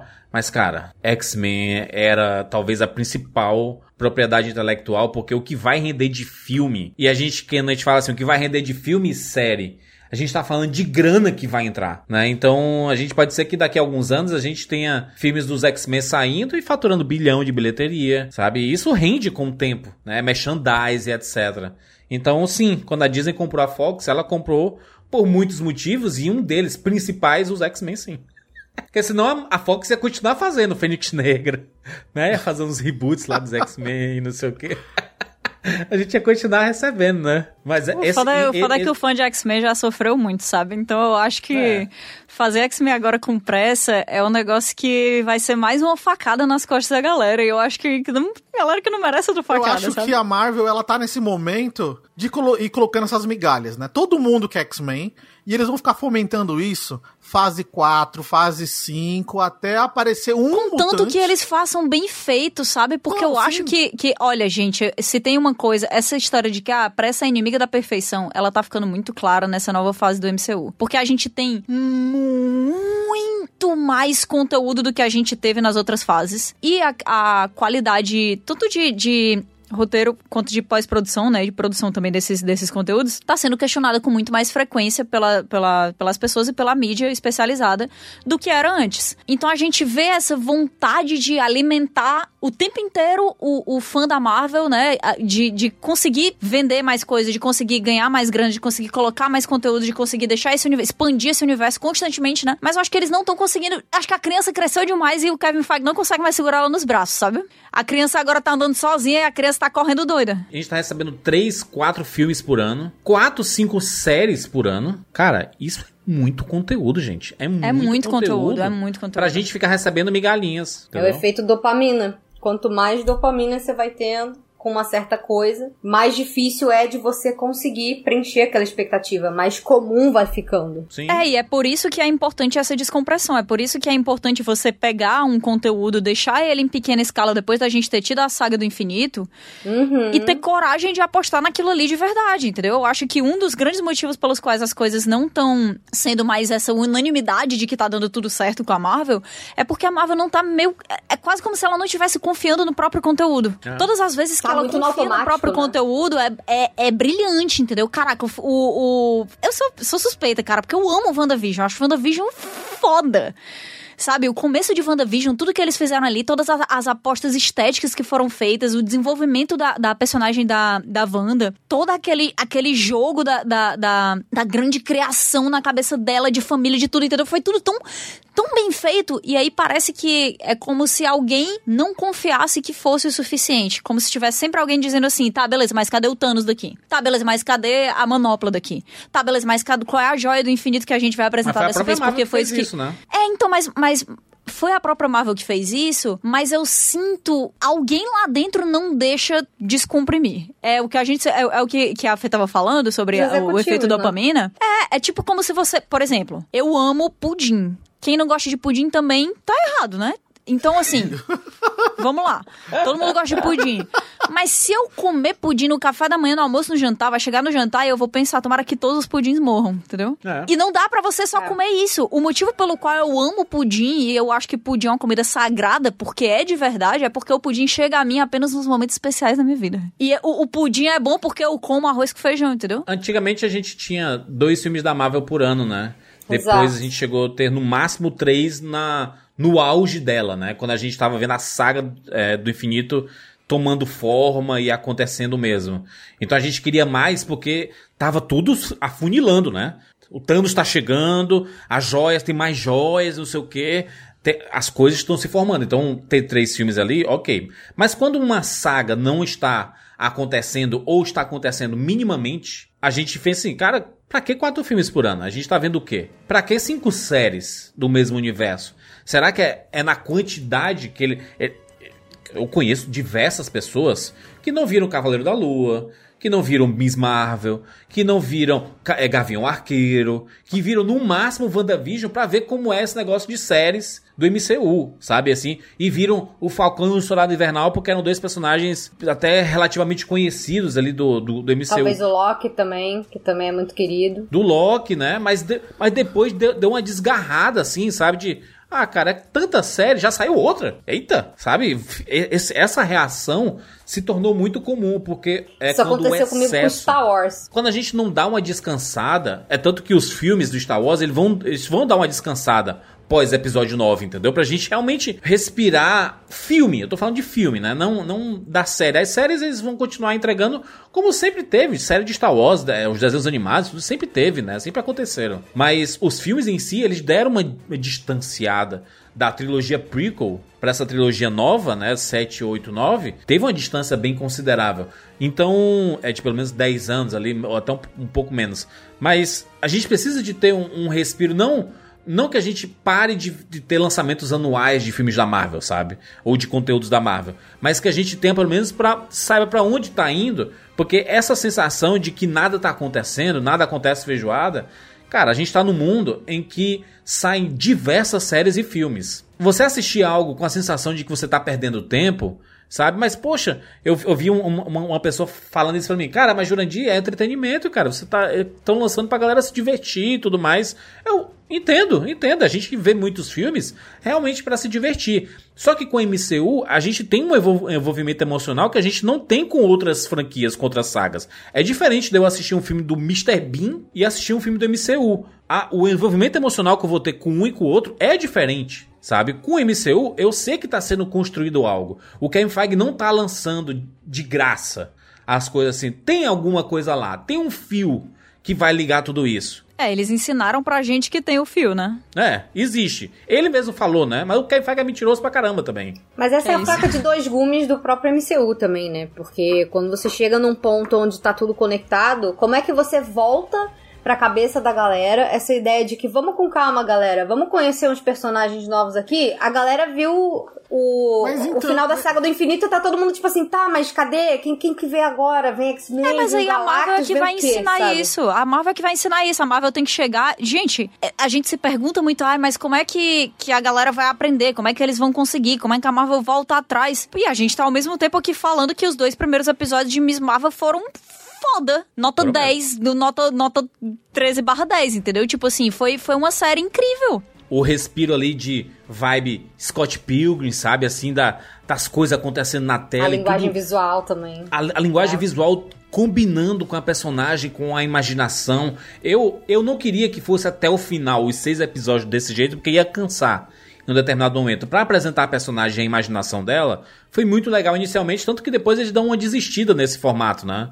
Ele no máximo coloca uma outra coisinha assim. É, ainda É. fica um pouquinho ali como uma, como identidade visual mesmo. É, mas novamente é a mesma coisa que a gente tá falando sobre o, o, o respiro, né? Eu acho que todo mundo deve concordar que o problema que aconteceu na série de Miss Marvel, que, que- vamos lá, é porque a, a gente, a gente reclama de tanta coisa que parece que a gente não sabe o que a gente quer, né? Isso. sim. Aí tu fala, ah, ah, tudo bem, o começo foi irado, mas se continuasse só daquele jeito ia dar uma cansada. Aí a pessoa fica, tá, então ele queria que desse uma acelerada, mas aí daqui a pouco a gente vai dizer assim, não, mas aí acelera demais e, e acaba perdendo o fio da meada. E, e a- algumas pessoas podem ficar, beleza, então vocês não querem nada e é impossível deixar vocês felizes, né? Vocês querem só reclamar, né? O famoso. Eu não acho que seja esse tal o ponto. Pelo menos assim, eu, eu- nesse grupo aqui eu tenho confiança que esse não é o ponto. Eu acho que é você dar uma escalada proporcional e você escrever roteiros coesos em séries que têm números de episódios que fazem sentido. Eu acho que você entregar uma série de seis episódios pra Miss Marvel, de seis episódios de menos de uma hora pra Miss Marvel, e você tentar colocar um roteiro que escala até o infinito depois volta rapidamente em seis episódios, eu acho que é querer demais mesmo que isso funcione. Eu entendo quando o Juras disse que, que não queria que ficasse o mesmo ritmo do, dos dois primeiros episódios,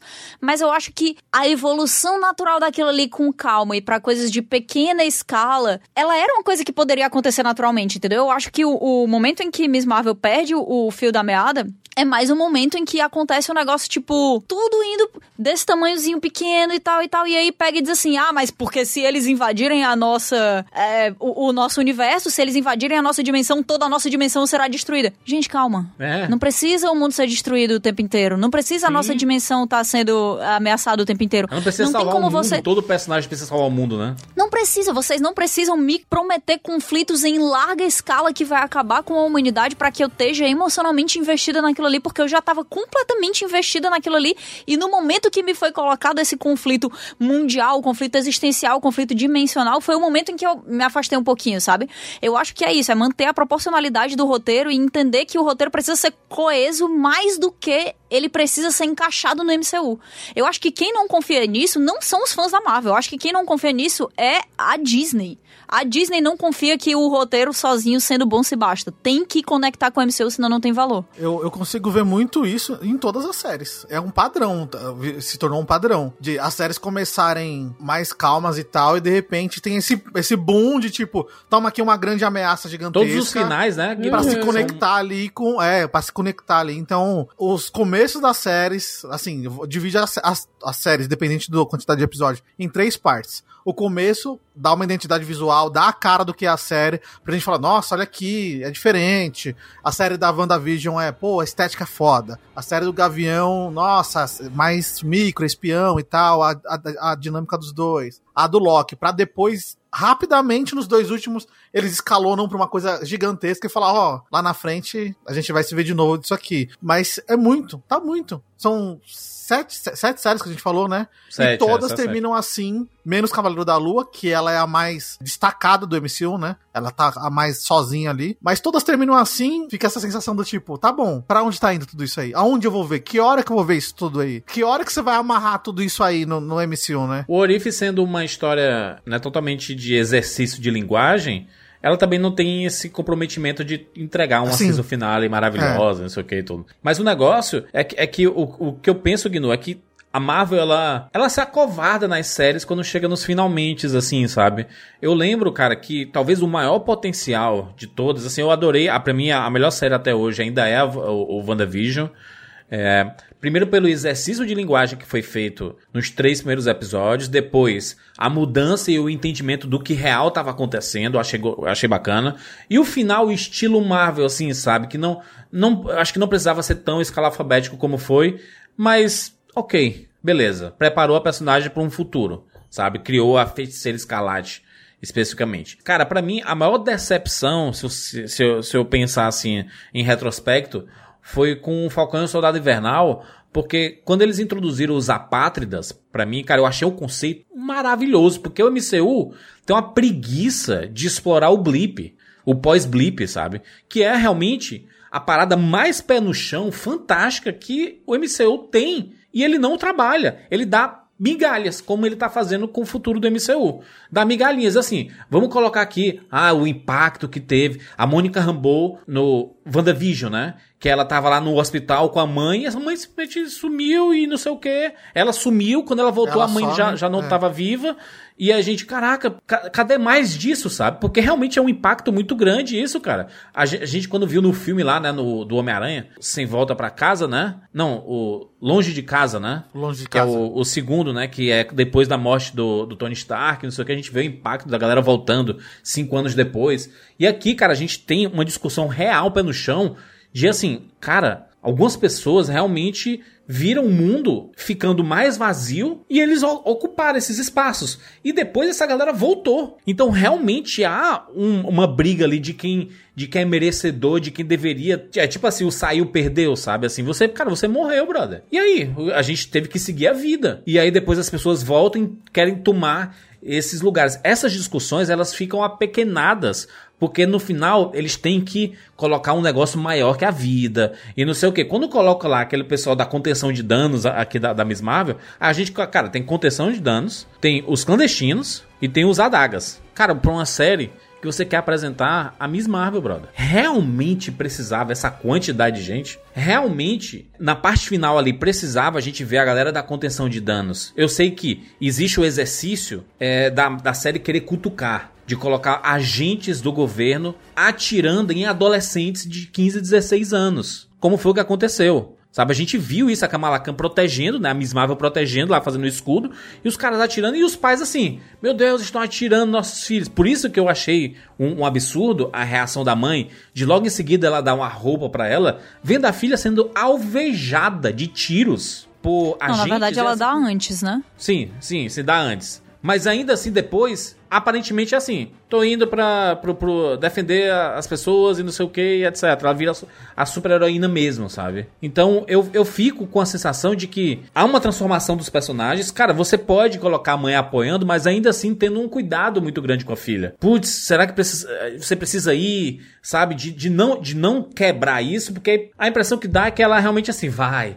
Você nasceu para ser super heroína mesmo e tudo. Segue, sabe? Eu, eu acho isso muito, muito complicado, principalmente de chegar sempre no último episódio e tem muitas tramas para resolver e eles nunca conseguem resolver no último episódio. É impressionante como eles nunca conseguem resolver no último episódio tudo. Sempre fica corrido. É, é, batata a gente chegar em qualquer série da Marvel e falar assim: brother, eles vão chegar no último episódio e eles não vão conseguir resolver essas tramas. Não vão conseguir fazer. E aí sempre entrega o que a gente tá recebendo, sabe? Pelo menos particularmente para mim, as season finais do, do, de todas as séries da Marvel sofrem com isso. Essa correria desenfreada, porque antes eles ficam enrolando, colocando coisas que nem são tão relevantes para chegar no final querer correr demais e não conseguir entregar, sabe? É, eu não desgostei tanto do último episódio quanto quanto vocês, assim, vocês que eu digo é, é o time rapador que tava fazendo as, as análises nas lives, né? Eu não, não desgostei tanto assim. Eu valorizo várias coisas assim no último episódio. Para mim, ele ser comparado ao 4 e ao 5 é injusto, sabe? Principalmente ao 4, que todo mundo gostou menos do 5, mas o que eu menos gostei foi o 4. O 4 é da partição, não, né? O 4 o acaba com a história da partição. O quinto é a história da partição. Que eu achei, assim, eu, eu entendo por que, que não gostaram, mas eu particularmente tava interessada na história, sabe? Eu tava interessada, eu tava querendo saber, eu tava, sei lá, me apeguei àquela. A Kamala Khan é, é, é isso, entendeu? Ela é feita de raízes e ela tá em busca das raízes dela porque ela não sabe quem ela é. O fato dela ser muçulmana é uma das, das facetas dela na qual ela tá meio perdida, mas ela tem várias outras facetas nas quais ela também tá perdida. Ela não sabe o que ela é, o que ela gosta, o que, que ela vai fazer, que tipo de super-heroína ela é, que tipo de garota ela é, que tipo de filha ela é, que tipo de irmã ela é, ela não sabe. E beleza, porque elas são adolescentes. Mas eu fiquei interessada ali naquela história, apesar de que eu entendo totalmente quem não gostou. E eu concordo 100% que aquilo foi uma, uma escalada de roteiro que a, a série não tinha como entregar nos seis episódios dela, tá? Mas o que eu acho é que a gente tinha pouco tempo para isso, a gente se apegou à família dela, se apegou àquelas três gerações de mulheres que carregam nas costas aquela multicultura, porque elas são americanas, elas são indianas, elas são paquistanesas, elas são, hum, sabe, elas são tantas coisas, elas são tantos rótulos, principalmente no olhar dos outros. E eu acho que foi muito forte aquilo ali, foi muito, foi muito legal para mim. Eu gostei que nos últimos episódios, no último episódio, né, voltou aquela vibe, aquela vibe Scott Pilgrim on drugs total, que é uma coisa que todo mundo ficou tipo assim: "Ah, mas cara, que saco aquele negócio de que o, o irmão dela aparece do nada na escola". E eu fiquei: "É isso, isso, isso é Scott Pilgrim. Isso é Scott Pilgrim. É do nada apareceu uma pessoa e, eu Tipo assim, ah, eu tô procurando o Scott. Ah, ele acabou de sair. Ele vai lá e se joga pela janela, entendeu? Não é pra ser um negócio que você vê e, e pensa assim, poxa, isso é tão real, eu consigo, é tão palpável, entendeu? Não, é pra ser bizarro mesmo. E eu acho que é um estilo, é um estilo narrativo e é um estilo visual que eles deixam muito claro na série que eles estão naquela vibe ali, sabe? Eu acho que na verdade o problema é a diferença constante de tom. Eu acho que a, o problema é quando eles estão fazendo uma série super contida e aí depois acontece a, a viagem e quando ela sai do ambiente inicial dela e ela sai daquele ambiente familiar e do bairro dela e dos amigos dela, a gente chega nessa nesse grande lugar com uma cultura que a gente está sendo apresentado, só que aí no meio disso aí é tipo assim, ah, vamos colocar aqui cinco, cinco cenas de ação, vamos vamos trazer, pagar aí 300 extras para ficarem no meio da rua para participarem dessa cena de ação, vamos colocar muita grana, que é pra galera saber que isso aqui é Marvel. Gente, não precisa. Não precisa. O que a gente quer não é saber que aquilo ali é Marvel porque tem um- uma perseguição de carro no meio da rua e tem um monte de cenário sendo destruído, entendeu? Aquilo ali é Marvel porque a gente olha pra aquele personagem e a gente se enxerga dentro, dentro dela. Ou a gente quer se enxergar dentro dela. Todo mundo quer acreditar que é o Capitão América que vai pular em cima da granada. Todo mundo quer acreditar que é a Kamala Khan que mesmo não sendo o material de super-heroína que todo mundo acha que deveria ser o, o super-herói do- do- dos posters, é capaz de conseguir ser extraordinário da sua própria maneira, entendeu? Não é sobre perseguição de carro e dinheiro gasto e, e dimensões sendo ameaçadas e novos grupos de supervilões sendo colocados e novos grupos de super-heróis ou facções secretas que estão ajudando esses super-heróis sendo apresentados em um episódio no, no- no meio pro final de uma série de seis episódios. Não é isso. Eu acho que, na verdade, o problema da, da narrativa dessa série é aí, é onde ela se, se confunde por não acreditar que ela impressiona no pequeno. Sim, concordo. Eu, eu, eu vejo, inclusive, que o, eles super exageram tudo. E aí chega no, no, nessa- no- no final ali, tipo, naquela cena da escola, né? Em que a galera tá invadindo lá com armas de verdade, que destroem coisas e eles fazem armadilhas, tipo, esquecer de mim, sabe? Assim, umas Aham. bolas de tênis.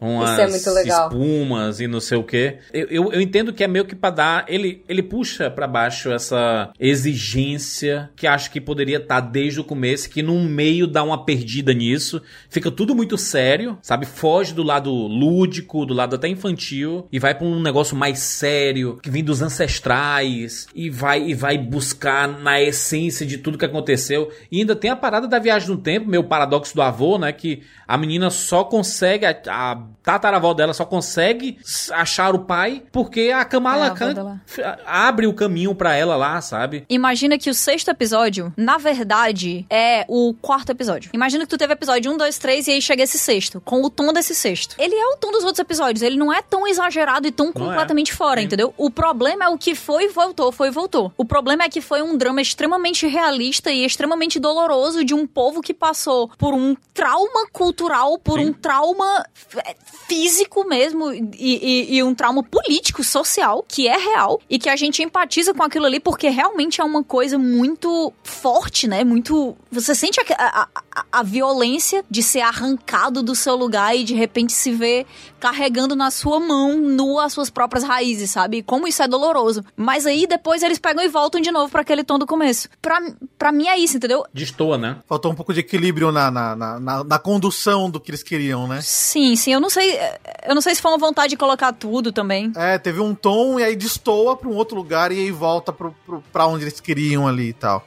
É, Então, eu é acho isso. que os produtores, né, as criadoras, as pessoas que são responsáveis por essa série existir, por essa personagem existir, elas estavam com muita, assim, com muita sede de levar todas as coisas que precisavam ser colocadas ali, porque é quase como se elas, gente, a gente tá em 2022 e quantas oportunidades elas tiveram, né? Como que elas vão confiar que de, de repente tantas outras oportunidades vão surgir? Então elas querem levar a Kamala pro Paquistão, elas querem mostrar as coisas no Paquistão, e elas querem dizer que o Paquistão importa pro MCU. Então elas querem colocar essa história da partição e mostrar que aquilo ali faz parte da, da- do motivo pelo qual a Kamala tem os poderes dela, porque os poderes dela também vêm das raízes de quem ela é. Mas eu acho que essa sede por colocar tudo ao mesmo tempo, que vem dessa pressa talvez desesperada de talvez não ter uma segunda chance, acabou deixando a série realmente muito confusa em tom. É, e é- ela, ela realmente precisa ter o bracelete se ela, na verdade, é um mutante e o bracelete Isso talvez aí. tenha, tenha despertado o poder nela, sabe? O bracelete pode ter despertado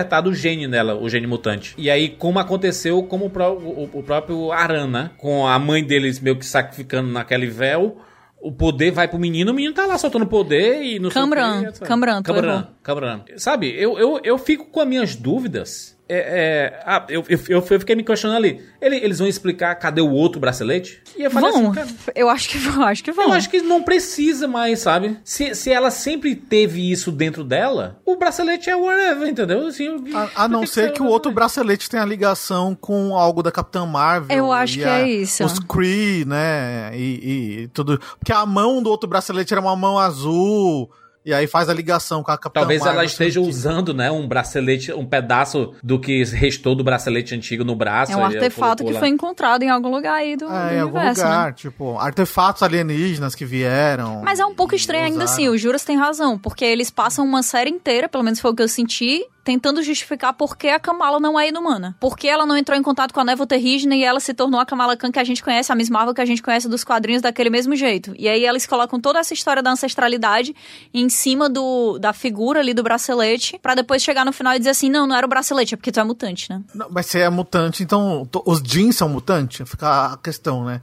Porque eles também tinham um certo nível de poder ali com as armas e tudo mais, assim. Eles são seres extradimensionais. São desse, desse, desse lugar do é, nu, né? São do nu. Os, os, seres que vêm desse lugar, eles são os mutantes também. F ficou muito ali, muito. O que despertou o quê, né? Ela é mutante, o bracelete despertou o gene X, ou ela já tinha e o bracelete. Ou ela é mutante, mas fico muito. Eu acho que eles vão fazer aquilo que tava ainda. todo mundo teorizando há muito tempo, de trazer de outra dimensão essa resposta para essa compra da, da Fox por parte da Disney, porque eles colocam ela como um ser meio que extradimensional, né? Ela vem de uma relação de seres, de um ser extradimensional com uma humana. Então eu Talvez eles estejam trazendo aí por esse lado, mas você fica se perguntando, principalmente, por que eles gastaram tanto tempo de roteiro em uma série tão curta, quer dizer, um, um bem tão precioso, para depois dar uma explicação que é muito rápida, entendeu? Tipo, é. porque se tivesse acontecido tudo isso e o Bruno tivesse olhado o gene dela, ou, tivesse olhado o código genético dela e dito desde o começo, tipo, ah, eu olhei o, o código genético da, da, sua família e você tem uma mutação. Sabe, sabe o, que eu, o que eu fico com a sensação de que eles vão introduzir os X-Men trazendo realmente de um outro universo pro nosso universo e tratá-los como imigrantes. E eles serem realmente os imigrantes diferentes e eles serem o que é a base dos X-Men ali, né? De serem discriminados e colocados à margem da sociedade, como acontece em muitos lugares com os imigrantes, né? Então, Mas aí talvez... tu vê, Juras, como faz todo sentido o que tu falou sobre o Blip e sobre a Marvel não saber lidar com o Blip. Na verdade, o que a gente como audiência gostaria de ver é uma história que leva a sério os resultados do que a gente viu na Saga do Infinito. É uma história que coloca essas pessoas voltando e se vendo sem espaço. E de repente as pessoas ficam muito territorialistas, porque essa casa que era minha agora tem outra pessoa aqui. E o que é isso que tá acontecendo? E agora é muito fácil você olhar os super-heróis que estão lá super distantes e mataram o Thanos como pessoas que você admira, independente de qualquer coisa. Mas o que que acontece quando a menina muçulmana na vizinhança do seu lado vira super-heroína também? Como é que você age em relação a isso? E essa coisa ir aos poucos escalando até a gente chegar no momento em que os X-Men vão chegar e, e, a gente vai estar tá passando por todo esse problema social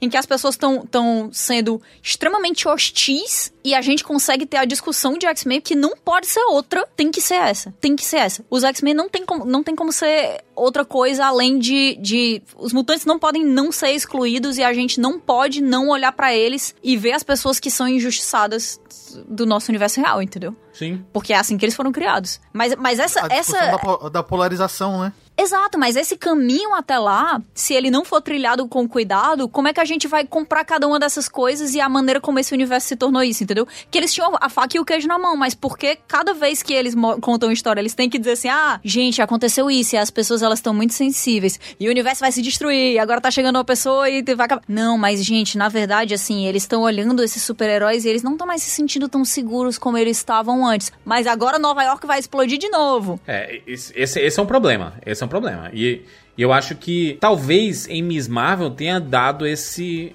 alerta pro Kevin Feige e pra própria Marvel, assim, de cara, existe uma temática que pode ser abordada. Eu sei, eu entendo a dificuldade que deve estar, tá, não só pro Kevin Feige, mas toda a mesa, toda a mesa de roteiristas dele, da galera que são os consultores, porque sim, o Kevin Feige, ele, ele sai em retiro de semanas para discutir o futuro da. Não sozinho. A gente sempre acredita ao Kevin Feige, né? Como fazia antigamente com o Steve Jobs, né? Não, o Steve Jobs é o criador de tudo na Apple, não sei o quê. Não, ele tem uma equipe absurdamente brilhante, fantástica, e ele leva os créditos de tudo. O Kevin Feige não é.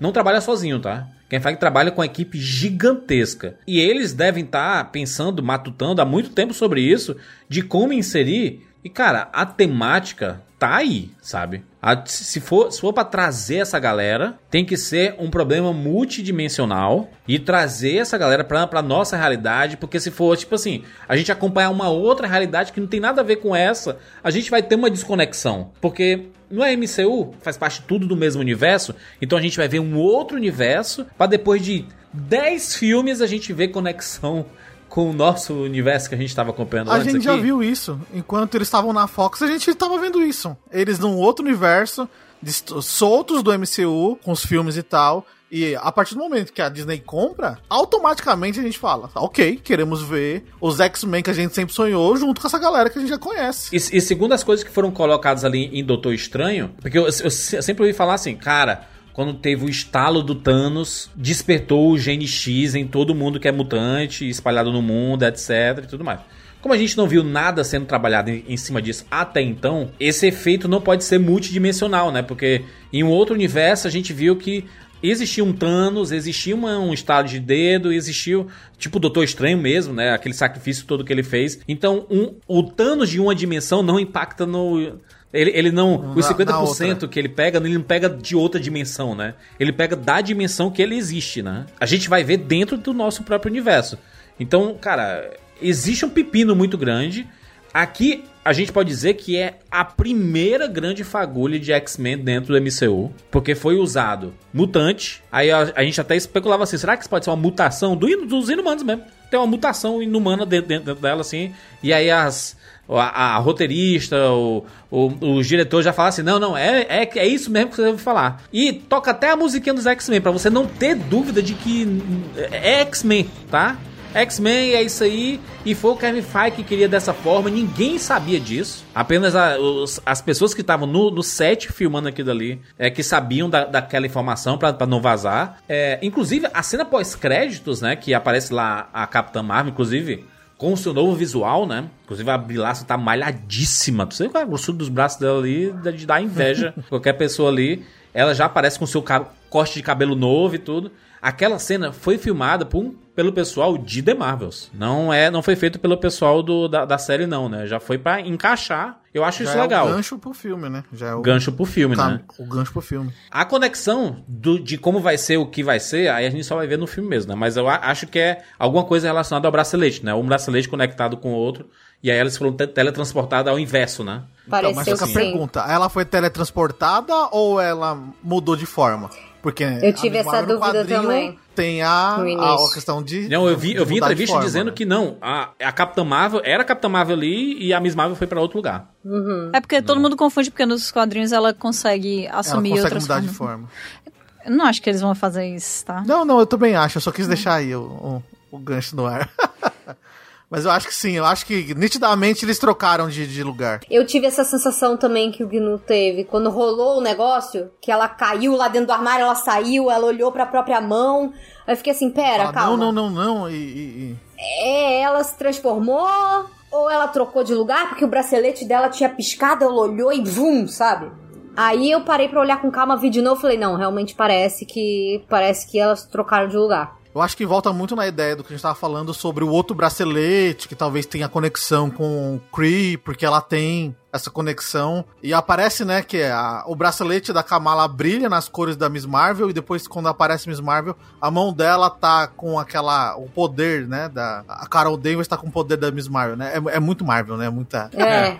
E aí ela tá com um poderzinho na mão, com a mesma cor ali e tal. Então, dá muito a entender de que vai ter essa coisa do tipo, troca de lugar, mas tem resquício do poder, e até onde a Mônica Rambeau também vai entrar nessa história toda ali, né? Porque elas vão estar juntas ali, o símbolo The Marvels, a logo da Mônica Rambeau ali também.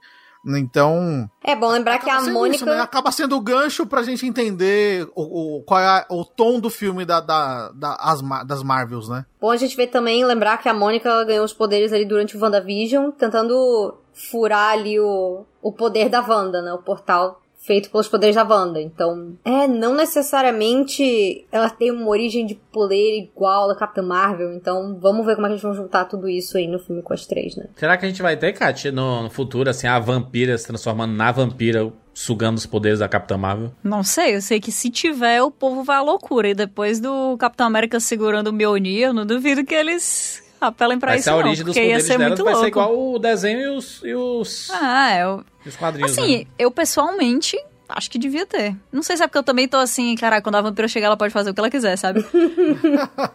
eu acho que é uma coisa que, se bem utilizada, pode ser positivo para todas as personagens, sabe? É, é, é, assim, a gente conversa sobre vários desses assuntos, mas, cara, a X-Men, ela rouba, rouba tanta atenção da gente, tantos personagens inacreditáveis, absurdos, e a expectativa, ela consome tanto, de uma, uma forma tão, tão forte, que infelizmente, e eu digo que isso é culpa da própria Marvel, a gente sempre tá pensando no futuro assim como a própria Marvel. É tanto que a gente passou bastante tempo conversando sobre como os X-Men vão entrar, qual o futuro e não sei o que. E da série que a gente acabou de assistir, a gente fala menos exceto da parte que ela encaminha pro futuro, sabe? A gente tá sempre pensando pra frente. E eu não sei se isso é uma maldição, a maldição das cenas pós-créditos do Kevin Feige, sabe? Que ele inventou isso lá no, no primeiro Homem de Ferro como uma brincadeira, depois se tornou um padrão, e aí a gente sempre tá pensando na frente, e a gente não consegue aproveitar aquela parada que a gente assistiu. A gente assistiu o Thor Amor e que tem o objetivo de sim fazer uma brincadeira entre ele mesmo ali, sabe? De ser uma, cara, uma parada engraçada dentro do seu próprio universo. O próprio Taika Waititi falando assim: não, não quero colocar nada de, de Outras coisas não, é só do mesmo próprio universo aqui e é isso aí.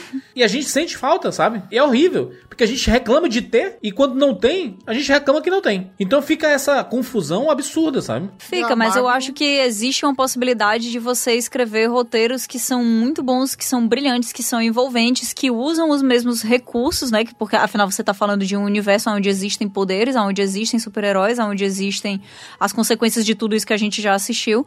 E eu acho que tem como fazer um roteiro que é encaixado encaixado com aquele universo sem necessariamente ser o novo Thanos, cara. Tem. Claro que tem. É por isso que o Vingadores Ultimato, ele é realmente o fechamento do MCU, porque ele não tem cena pós-crédito. É isso, acabou. Acabou é, a Marvel. do ciclo, né? É, encerramento do ciclo. É tanto que eu, eu, eu, conheço pessoas que falam assim, cara, depois do Ultimato eu não vi quase nada do MCU. Tipo, nem tenho nem interesse muito de acompanhar. Que é curioso, né? Porque o Ultimato deixa a gente tão empolgado de ver, tá, vamos acompanhar uma nova jornada aqui. E, e já se passaram, a gente pensa que Ai, eu lembro dos 10 anos da Marvel, já se passaram 4 anos, gente. É aquilo, a, tá? a pandemia ela serviu quase como um blip, assim, na vida real, né? Vamos dar as notas de 0 a 10 para Miss Marvel. Começando aqui por mim, eu vou dizer o seguinte: Miss Marvel é uma série que eu gostei muito de conhecer. É, a personagem especificamente, adorei conhecer. A família, adorei conhecer. Adorei aquele ambiente. Eu falei assim: caraca, como é legal a Marvel indo naquela vibe pé no chão, meu, como Homem-Aranha é, sabe? E eu sinto falta do próprio Homem-Aranha do Tom Holland de ser esse, essa vibezinha pé no chão. De ser um amigão da vizinhança, de ser a pessoa que os problemas estão ali no bairro, entendeu? Não são necessariamente é, absurdos ali. Acho que talvez esse novo se bem que o novo Homem-Aranha, né, já com tudo esquecido, etc, ele vai ser também escala alfabética, porque o Homem-Aranha ele é muito gigante, né? Mas especificamente a Miss Marvel, eu gostei bastante de conhecer essa a, a parte histórica. Eu gosto também, tá? Eu gosto da parte histórica porque fez muita gente conhecer a própria partição. A partição é uma parada que muita gente não conhecia, inclusive eu já, já tinha escutado falar, mas nunca tinha ido pro, procurar para entender o que era isso aí. Depois eu fui ver um documentário da Discovery mesmo, falando sobre ela, e realmente eu entendi a fundo o que é a, a partição. E, e, é legal quando as séries fazem isso, sabe? Colocam coisas reais pra gente se reconhecer, pra gente se identificar e para você ver, né? Como uma família totalmente fora daquilo que a gente está acostumado a ver, ainda assim consegue ser parecido com a família que a gente tem e conhece, sabe? Isso é muito legal. E isso, isso é mostrar que as histórias podem ser universais, sabe? Que a gente consegue se identificar com os dramas, com todas as situações, de você reconhecer partes da sua mãe, do seu pai, dos seus irmãos, dos seus parentes naqueles personagens. É impressionante como a gente gostou de conhecer essa família da, da Kamala, sabe? E tomara que eles apareçam no futuro assim. É tanto que quando eu via os pôsteres individuais antes da série sair, falei assim, cara, por que, que a gente tá vendo essa galera aqui? Eu quero saber da Miss Marvel, brother. Quero saber da Kamala. E eh, eu entendi. Porque eles realmente têm destaque e são muito bacanas é, de conhecer. Não gostei de nada daquela parada de clandestinos. Não gostei de nada daquela parada dos adagas. Do controle de danos, talvez. Porque o controle de danos ele dá uma pincelada pro futuro. Pra, pra ver assim, olha, essa perseguição que tá tendo aqui em cima dela, pode ser que seja a mesma galera que vai perseguir no futuro os X-Men, sabe? Essa, é essa turma aqui do, do governo. Então, mais uma vez pensando no futuro, né? A gente foge, é, a gente não pode analisar a série pensando no futuro e dar a nota em cima disso. A gente tem que dar nota daquilo que a gente viu.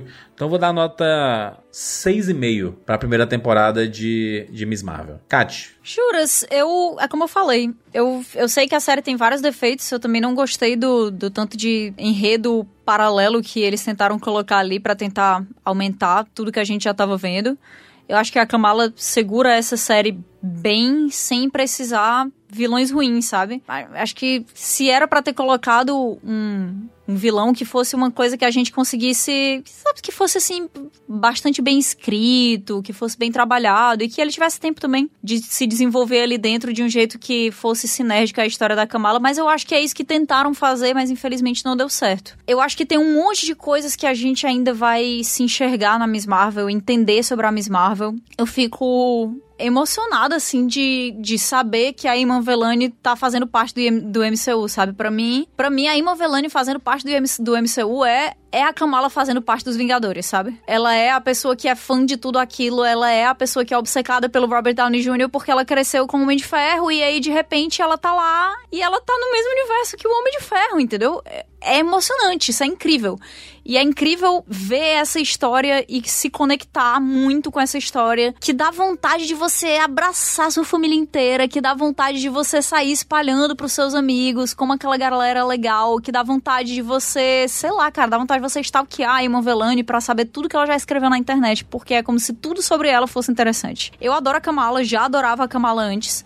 Eu sei que teve um monte de mudança, mas eu acho que tentaram manter a essência ali de quem ela é, né? Alguém tentando se encontrar e tentando se encontrar ao mesmo tempo que tá li lidando com rótulos demais o tempo inteiro. Mas é legal. Eu, eu gostei. Eu gostei da série. Alguns episódios eu não gostei, como eu falei, o meu episódio. Que, o episódio que eu menos gostei foi o quarto episódio. Eu achei que ele deu uma. Sei lá, acho que ele tentou se vender como uma grande aventura ultra cinematográfica com muitos efeitos visuais e altas confusões, cenários gigantes que me tirou totalmente, porque não era aquilo ali que eu queria ver, entendeu? Acho que até o próximo episódio, o quinto, que a Ima Velani aparece tão pouco, né? A Kamala aparece tão pouco, ainda assim eu gostei mais do que o quarto. Porque ainda assim ele, ele pelo menos se, tentou se, se conter de novo numa história que tá ligada àquela família e não precisa, sabe, ir para todos os lados. Mas é isso. Eu, eu sei que era muito difícil eles acertarem 100%, mas eu aplaudo o que eles conseguiram fazer. E no final das contas, assim, a nível pessoal, eu saí de Miss Marvel com. Eu não saí com gosto ruim na boca, sabe? Eu saí com um gosto muito bom na boca. No último episódio eu me diverti, entendo o que tentaram fazer ali e eu acho que eu vejo com olhos de bondade porque eu sou muito parcial a galera que criou a Kamala e, a, a, e a, os produtores dessa série. E eu gosto muito da personagem. E mesmo que eu não gostasse da personagem, eu acho que ainda assim seria uma série que me divertiria. Acho que vai divertir bastante um outro público que não a gente. E eu acho isso excelente. Eu acho isso excelente. Todas as discussões políticas, todas as, as, as coisas sobre como é estar em uma mesquita nos Estados Unidos no, no momento em que a gente vive agora, como é ter uma religião que não é cristã, como é ser parte de, de um povo em uma nação que se tornou tão avessa a, aquilo ali, mas de um jeito fofo, sabe? Também com uma personagem adorável que é impossível você não torcer por ela. Eu entendo as notas baixas, mas para mim, no final das contas, o gosto que ficou da minha boca de Miss Marvel foi uma uma nota 7,5 porque eu sei que não foi perfeita a série, mas eu acho que no fim eu levo mais memórias positivas do que negativas, sabe? Fernanda? Eu concordo muito assim com, com o que a Kat falou. Como eu já tinha comentado também no, no podcast do Thor, Amor e Trovão, eu sinto essa, essa vontade da Marvel de cativar e botar um holofote em cima dessa galera que hoje tá bem novinho, tá aí com seus 20, 20 e poucos anos, pessoal que cresceu assistindo o MCU, que sempre se viu como, como, como a Kamala, né? Como fã daquilo e você vê que personagens como você agora cada vez mais estão tomando protagonismo. Eu acho muito interessante não só todo o conceito da Miss Marvel como personagem, como a gente chegou a comentar aqui. Eu realmente recomendo que quem não conhece a personagem dê uma olhada nos quadrinhos, é bastante diferente, mas é aquilo, a essência e esse esse carinho que a personagem deixa, eu acho muito muito especial. E principalmente se você é mulher, se você tá passando ou passou pela adolescência, você vai gostar. Se você tá empolgado em conhecer um pouco mais de uma cultura diferente, ter um outro, um outro olhar, você vê aquilo ali, que é, é, é como a gente falou aqui durante o podcast, né? Você vê como que, que a galera de toda uma cultura, de toda uma religião, como eles acabam sendo oprimidos ali dentro daquele país. Você vê aquilo ali pelos olhos deles, sabe?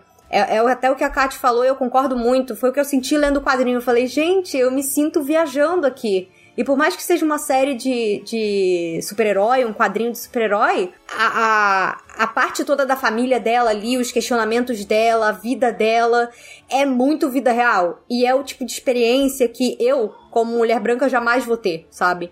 Então a gente vê cada vez mais não só essa, essa galera mais jovem tomando conta aí do MCU, dando voz para minorias, dando voz para culturas diferentes, eu acho isso sensacional. Eu acho muito poderoso. Eu tô muito empolgada para ver aí o futuro da Kamala no MCU. Ela é uma personagem que, assim, eu gosto dela de graça. Eu concordo que, tipo assim, a Emma Velani foi uma das melhores adições do MCU, assim, recentemente. Ela é a Kamala, eu concordo super, assim, com, com isso que a Kat falou. Eu sinto isso também. Você vê a empolgação dela, você vê as entrevistas dela, você gostaria de ser amigo dela, sabe?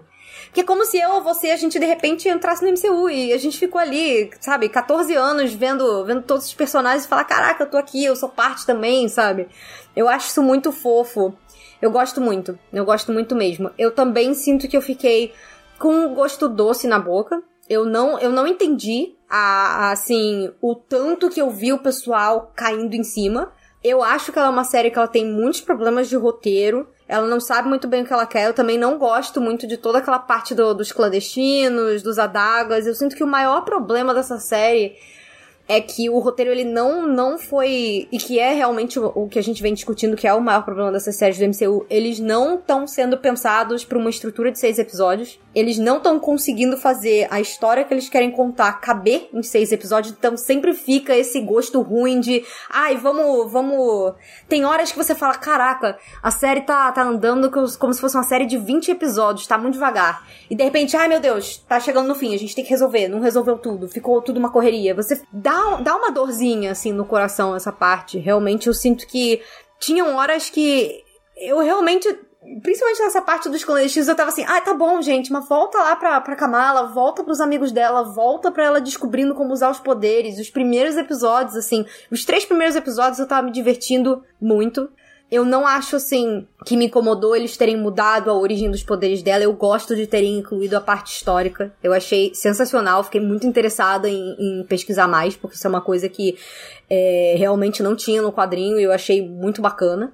Eu acho importante ter esse tipo de discussão também nas coisas novas, porque tá tudo conectado, né? É, é, a vida real. A gente, a gente conversa sobre séries, filme, cultura pop. Eu não sei vocês, assim, vocês aqui do time eu sei que são assim, mas a galera que tá ouvindo a gente, eu gosto de consumir essas coisas para pensar sobre a minha vida, para pensar sobre o mundo à minha volta, para ver as coisas por uma perspectiva que não seja só do meu umbigo, da criação que eu tive, do lugar onde eu cresci, da forma como, sabe? Eu gosto muito que a cultura pop tá ficando muito mais acessível, assim, e todo mundo consegue se enxergar, sabe? Que a gente tem cada vez mais inclusão de pessoas diferentes, de culturas diferentes, então é uma coisa que, que, que me traz um carinho muito grande, sabe? E eu só queria mesmo, só espero mesmo que eles deem mais espaço pra Kamala crescer, que eu acho que ela vai ser uma peça muito importante aí no MCU pra frente. Eu sinto muito que o maior problema é a falta de um bom vilão. Tem momentos em que personagens parecem que vão ser o vilão, mas aí ou não vai tudo, ou acaba muito rápido. Então, assim, você fica, ah, tá, mas qual é dessa galera do controle lá? A gente não entende muito bem quem é aquela mulher lá que persegue, que persegue eles no, no, no final do episódio, do, no último episódio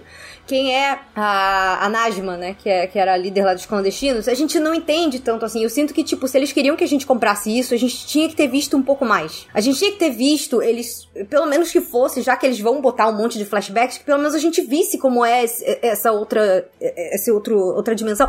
Pra você ver, eu nem sei direito assistindo assim, tendo assistido a série inteira, eu nem sei explicar direito o que era exatamente que eles que eles, da onde eles eram, se era uma outra dimensão, se era um outro negócio, sabe? sinto que passou muito batido. E aí chegava nos pontos, numa, numas picuinhas que eu falava assim, tá, mas o que que eu tenho a ver com isso, sabe? Quando focava mais nessa, nessa, nessas raízes da Kamala e encaixar isso na história, eu tava muito mais entretida. Então, assim, eu saí feliz porque o último episódio eu, eu sinto que ele pegou. Muito dessa. Ele já juntou os adolescentes de novo, ele já juntou ali é, tentando resolver uma, uma, uma questão de ah, tem que salvar o, o Cameron, vamos, vamos conviver todo mundo aqui de novo, vamos pra escola, vamos, sabe? Tô muito empolgada para ver para onde vai da Marvels, assim, eu acho que tem um potencial para ser um baita filmaço e eu espero que, né, é, eu espero que eles continuem dando espaço e continuando a desenvolver a Kamala na, na próxima temporada. Eu acho que, para mim, a série, ela é um 7, porque eu gostei dela, sabe? Eu realmente me diverti assistindo a maior parte do tempo. Mas ela tem problemas estruturais que, infelizmente, por mais que eu tenha um carinho por ela, eu não consigo dar mais do que 7, sabe? Entendi. Tudo bem, Gnu? Eu concordo muito com o que todo mundo falou. Eu acho que a série tem sim seus, problemas, mas eu consegui ter um olhar muito carinhoso com ela, assim, né? Eu, eu gosto muito quando eu vejo toda essa parte sobre representatividade que a Kat falou muito aqui, né? Então é muito bonito ver uma série como essa, né? Toda essa parte cultural, toda a origem dela, toda a parte familiar dela, que é muito bonito de ver. Então é, é, é, é muito bom ver que a Marvel tá caminhando, tá trilhando esse caminho de querer trazer sempre.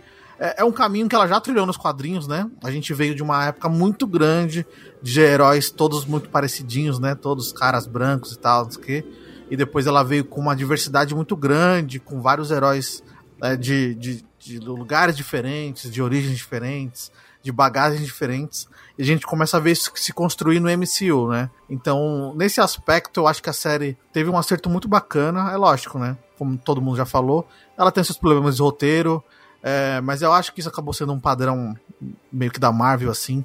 Ela não tem acertado bem os roteiros dela para fazer uma série com começo, meio e fim que, que, se, que se feche em si, assim. Por mais que ela queira, sabe, tipo, jogar pro futuro, mas eu acho que ela, as séries podiam se fechar em si. E, e Miss Marvel peca da mesma coisa, assim, né? Tem seus episódios muito bons, tem um começo muito bacana, muito bonito. E depois, né, ela é um pouco inchada com o, os adagas, com, com os clandestinos e tal. Mas eu acho que eu, eu terminei a série com um sorriso, assim, com um coração mais quentinho, assim, de, de ver como uma atriz, né, é tão carismática e conseguiu fazer um elenco ser tão carismático, a família dela, os amigos e tudo mais ali. A, a, o pessoal da Mesquita também, eu acho que também é muito legal, né? É, que ela vai se consultar e ela vai sempre procurar essa parte espiritual religiosa dela, para entender de onde ela veio, a raiz dela, né? Eu consigo me enxergar muito nisso e eu acho isso que é muito bacana, assim. E saber como eles não são. A família é muito unidinha, mas eu consigo ver que a comunidade em si é muito unida, né? Como a Kate falou, né? A gente tá ali olhando uma série que é sobre pessoas muçulmanas vivendo na América, né? Nos Estados Unidos, que é os Estados Unidos pô, super racista xenofóbico, assim, sabe? O cara não pode usar um turbante e ter uma barba que ele é visto como uma pessoa ruim, como um perigo à sociedade, né? E ali eles estão toda hora batendo nisso, né? Falando assim, é, você não pode ver uma pessoa marrom que para você já é um suspeito. Então, tem ali ainda, por mais que seja mais sutil, tem um lado político que eu achei bacana eles terem colocado numa série e foi de uma forma leve, assim. E, e é isso, assim. Acho que a Miss Marvel dessas levas de séries assim é uma das séries que é mais gostosa de assistir, né? É mais gostosa de você se envolver com ela assim. Eu dou um 8 pra série, justamente por isso, assim. Foi uma série que eu gostei muito de ver. Eu tava com uma expectativa muito boa, porque eu acompanhava a Miss Marvel no quadrinhos, desde os quadrinhos. Era uma coisa muito bacana de ler, né? Falei, nossa, eu tô adorando ler e entender quem que é esse universo, o que que é esse conteúdo, o que que é essa cultura, né? É, que é diferente de, de, tudo que eu vejo, né? Eu sou muito fã do Miles Morales por motivos óbvios, né? Sou um cara negro e ver um super-herói é, negro nos quadrinhos e no, e no cinema, para mim, tem uma importância muito grande. E ver que isso tá acontecendo com outras pessoas, com outras culturas, é muito enriquecedor, né? Então eles colocarem a Miss Marvel, trazerem ela pro MCU, é, mesmo que renovando a origem, os poderes, e eu acho que no MCU eles tiveram bons acertos de envolver a origem dos poderes dela com a cultura dela, e isso é muito bacana de se ver. Então, para mim é um 8. Porque a série eu acho que ela ainda tem mais acertos em relação a toda a parte carismática e cultural que ela quer apresentar do que os erros do roteiro inchado e né, isso que a gente já viu em outras séries de querer apresentar muitas ideias e acabar não, não construindo muita coisa, né? Mas Miss Marvel acerta bastante nesse lado e eu acho que no final das contas acaba dando essa sensação de que eu quero ver ela em tudo. Eu quero ver ela no The Marvels, eu quero ver ela com os Vingadores, eu quero ver ela participando de outras coisas, eu quero ela cada vez mais relevante no MCU, porque ela é uma personagem que merece esse destaque, né? E merece ser levada para frente e ser uma das grandes influências aí, uma das grandes personagens que todo mundo vai curtir, vai querer camiseta e vai querer comprar o que for aí, porque merece. Ela merece, sim. É, nota 8. O bacana de ver a parada dos X-Men aqui no final do, de Miss Marvel é que daqui uns 7, 8 anos, quando tiver realmente X-Men, ele vai dizer: Viu aí? Foi plantado lá em Miss Marvel e não sei o quê. Quem faz saber de tudo. E não sei. Porque é, narrativamente não vai servir muito pra. Para os próximos filmes e séries, talvez não, não sirva de muito de muita valia essa informação, né? Mas veremos no futuro. Fechamos aqui, falamos sobre Miss Marvel. Segue a gente no arroba rapadura no Twitter ou no arroba cinema com rapadura no Instagram. Cara, se fosse você, eu seguia nas redes sociais, porque estão saindo muitas notícias, muitas novidades. Segue também, aliás, acesse o cinemacomrapadura.com.br, site atualizadíssimo para você ficar sabendo de tudo sobre cinema, sobre séries. Aproveita para seguir a gente lá no Spotify também. É, estamos lá, só pesquisar Rapadura Cash e seguir a gente no Spotify. Você pode inclusive ativar as notificações para receber notificação sempre que sair um podcast novo do Rapadura. É isso, nos encontramos na próxima semana. Tchau!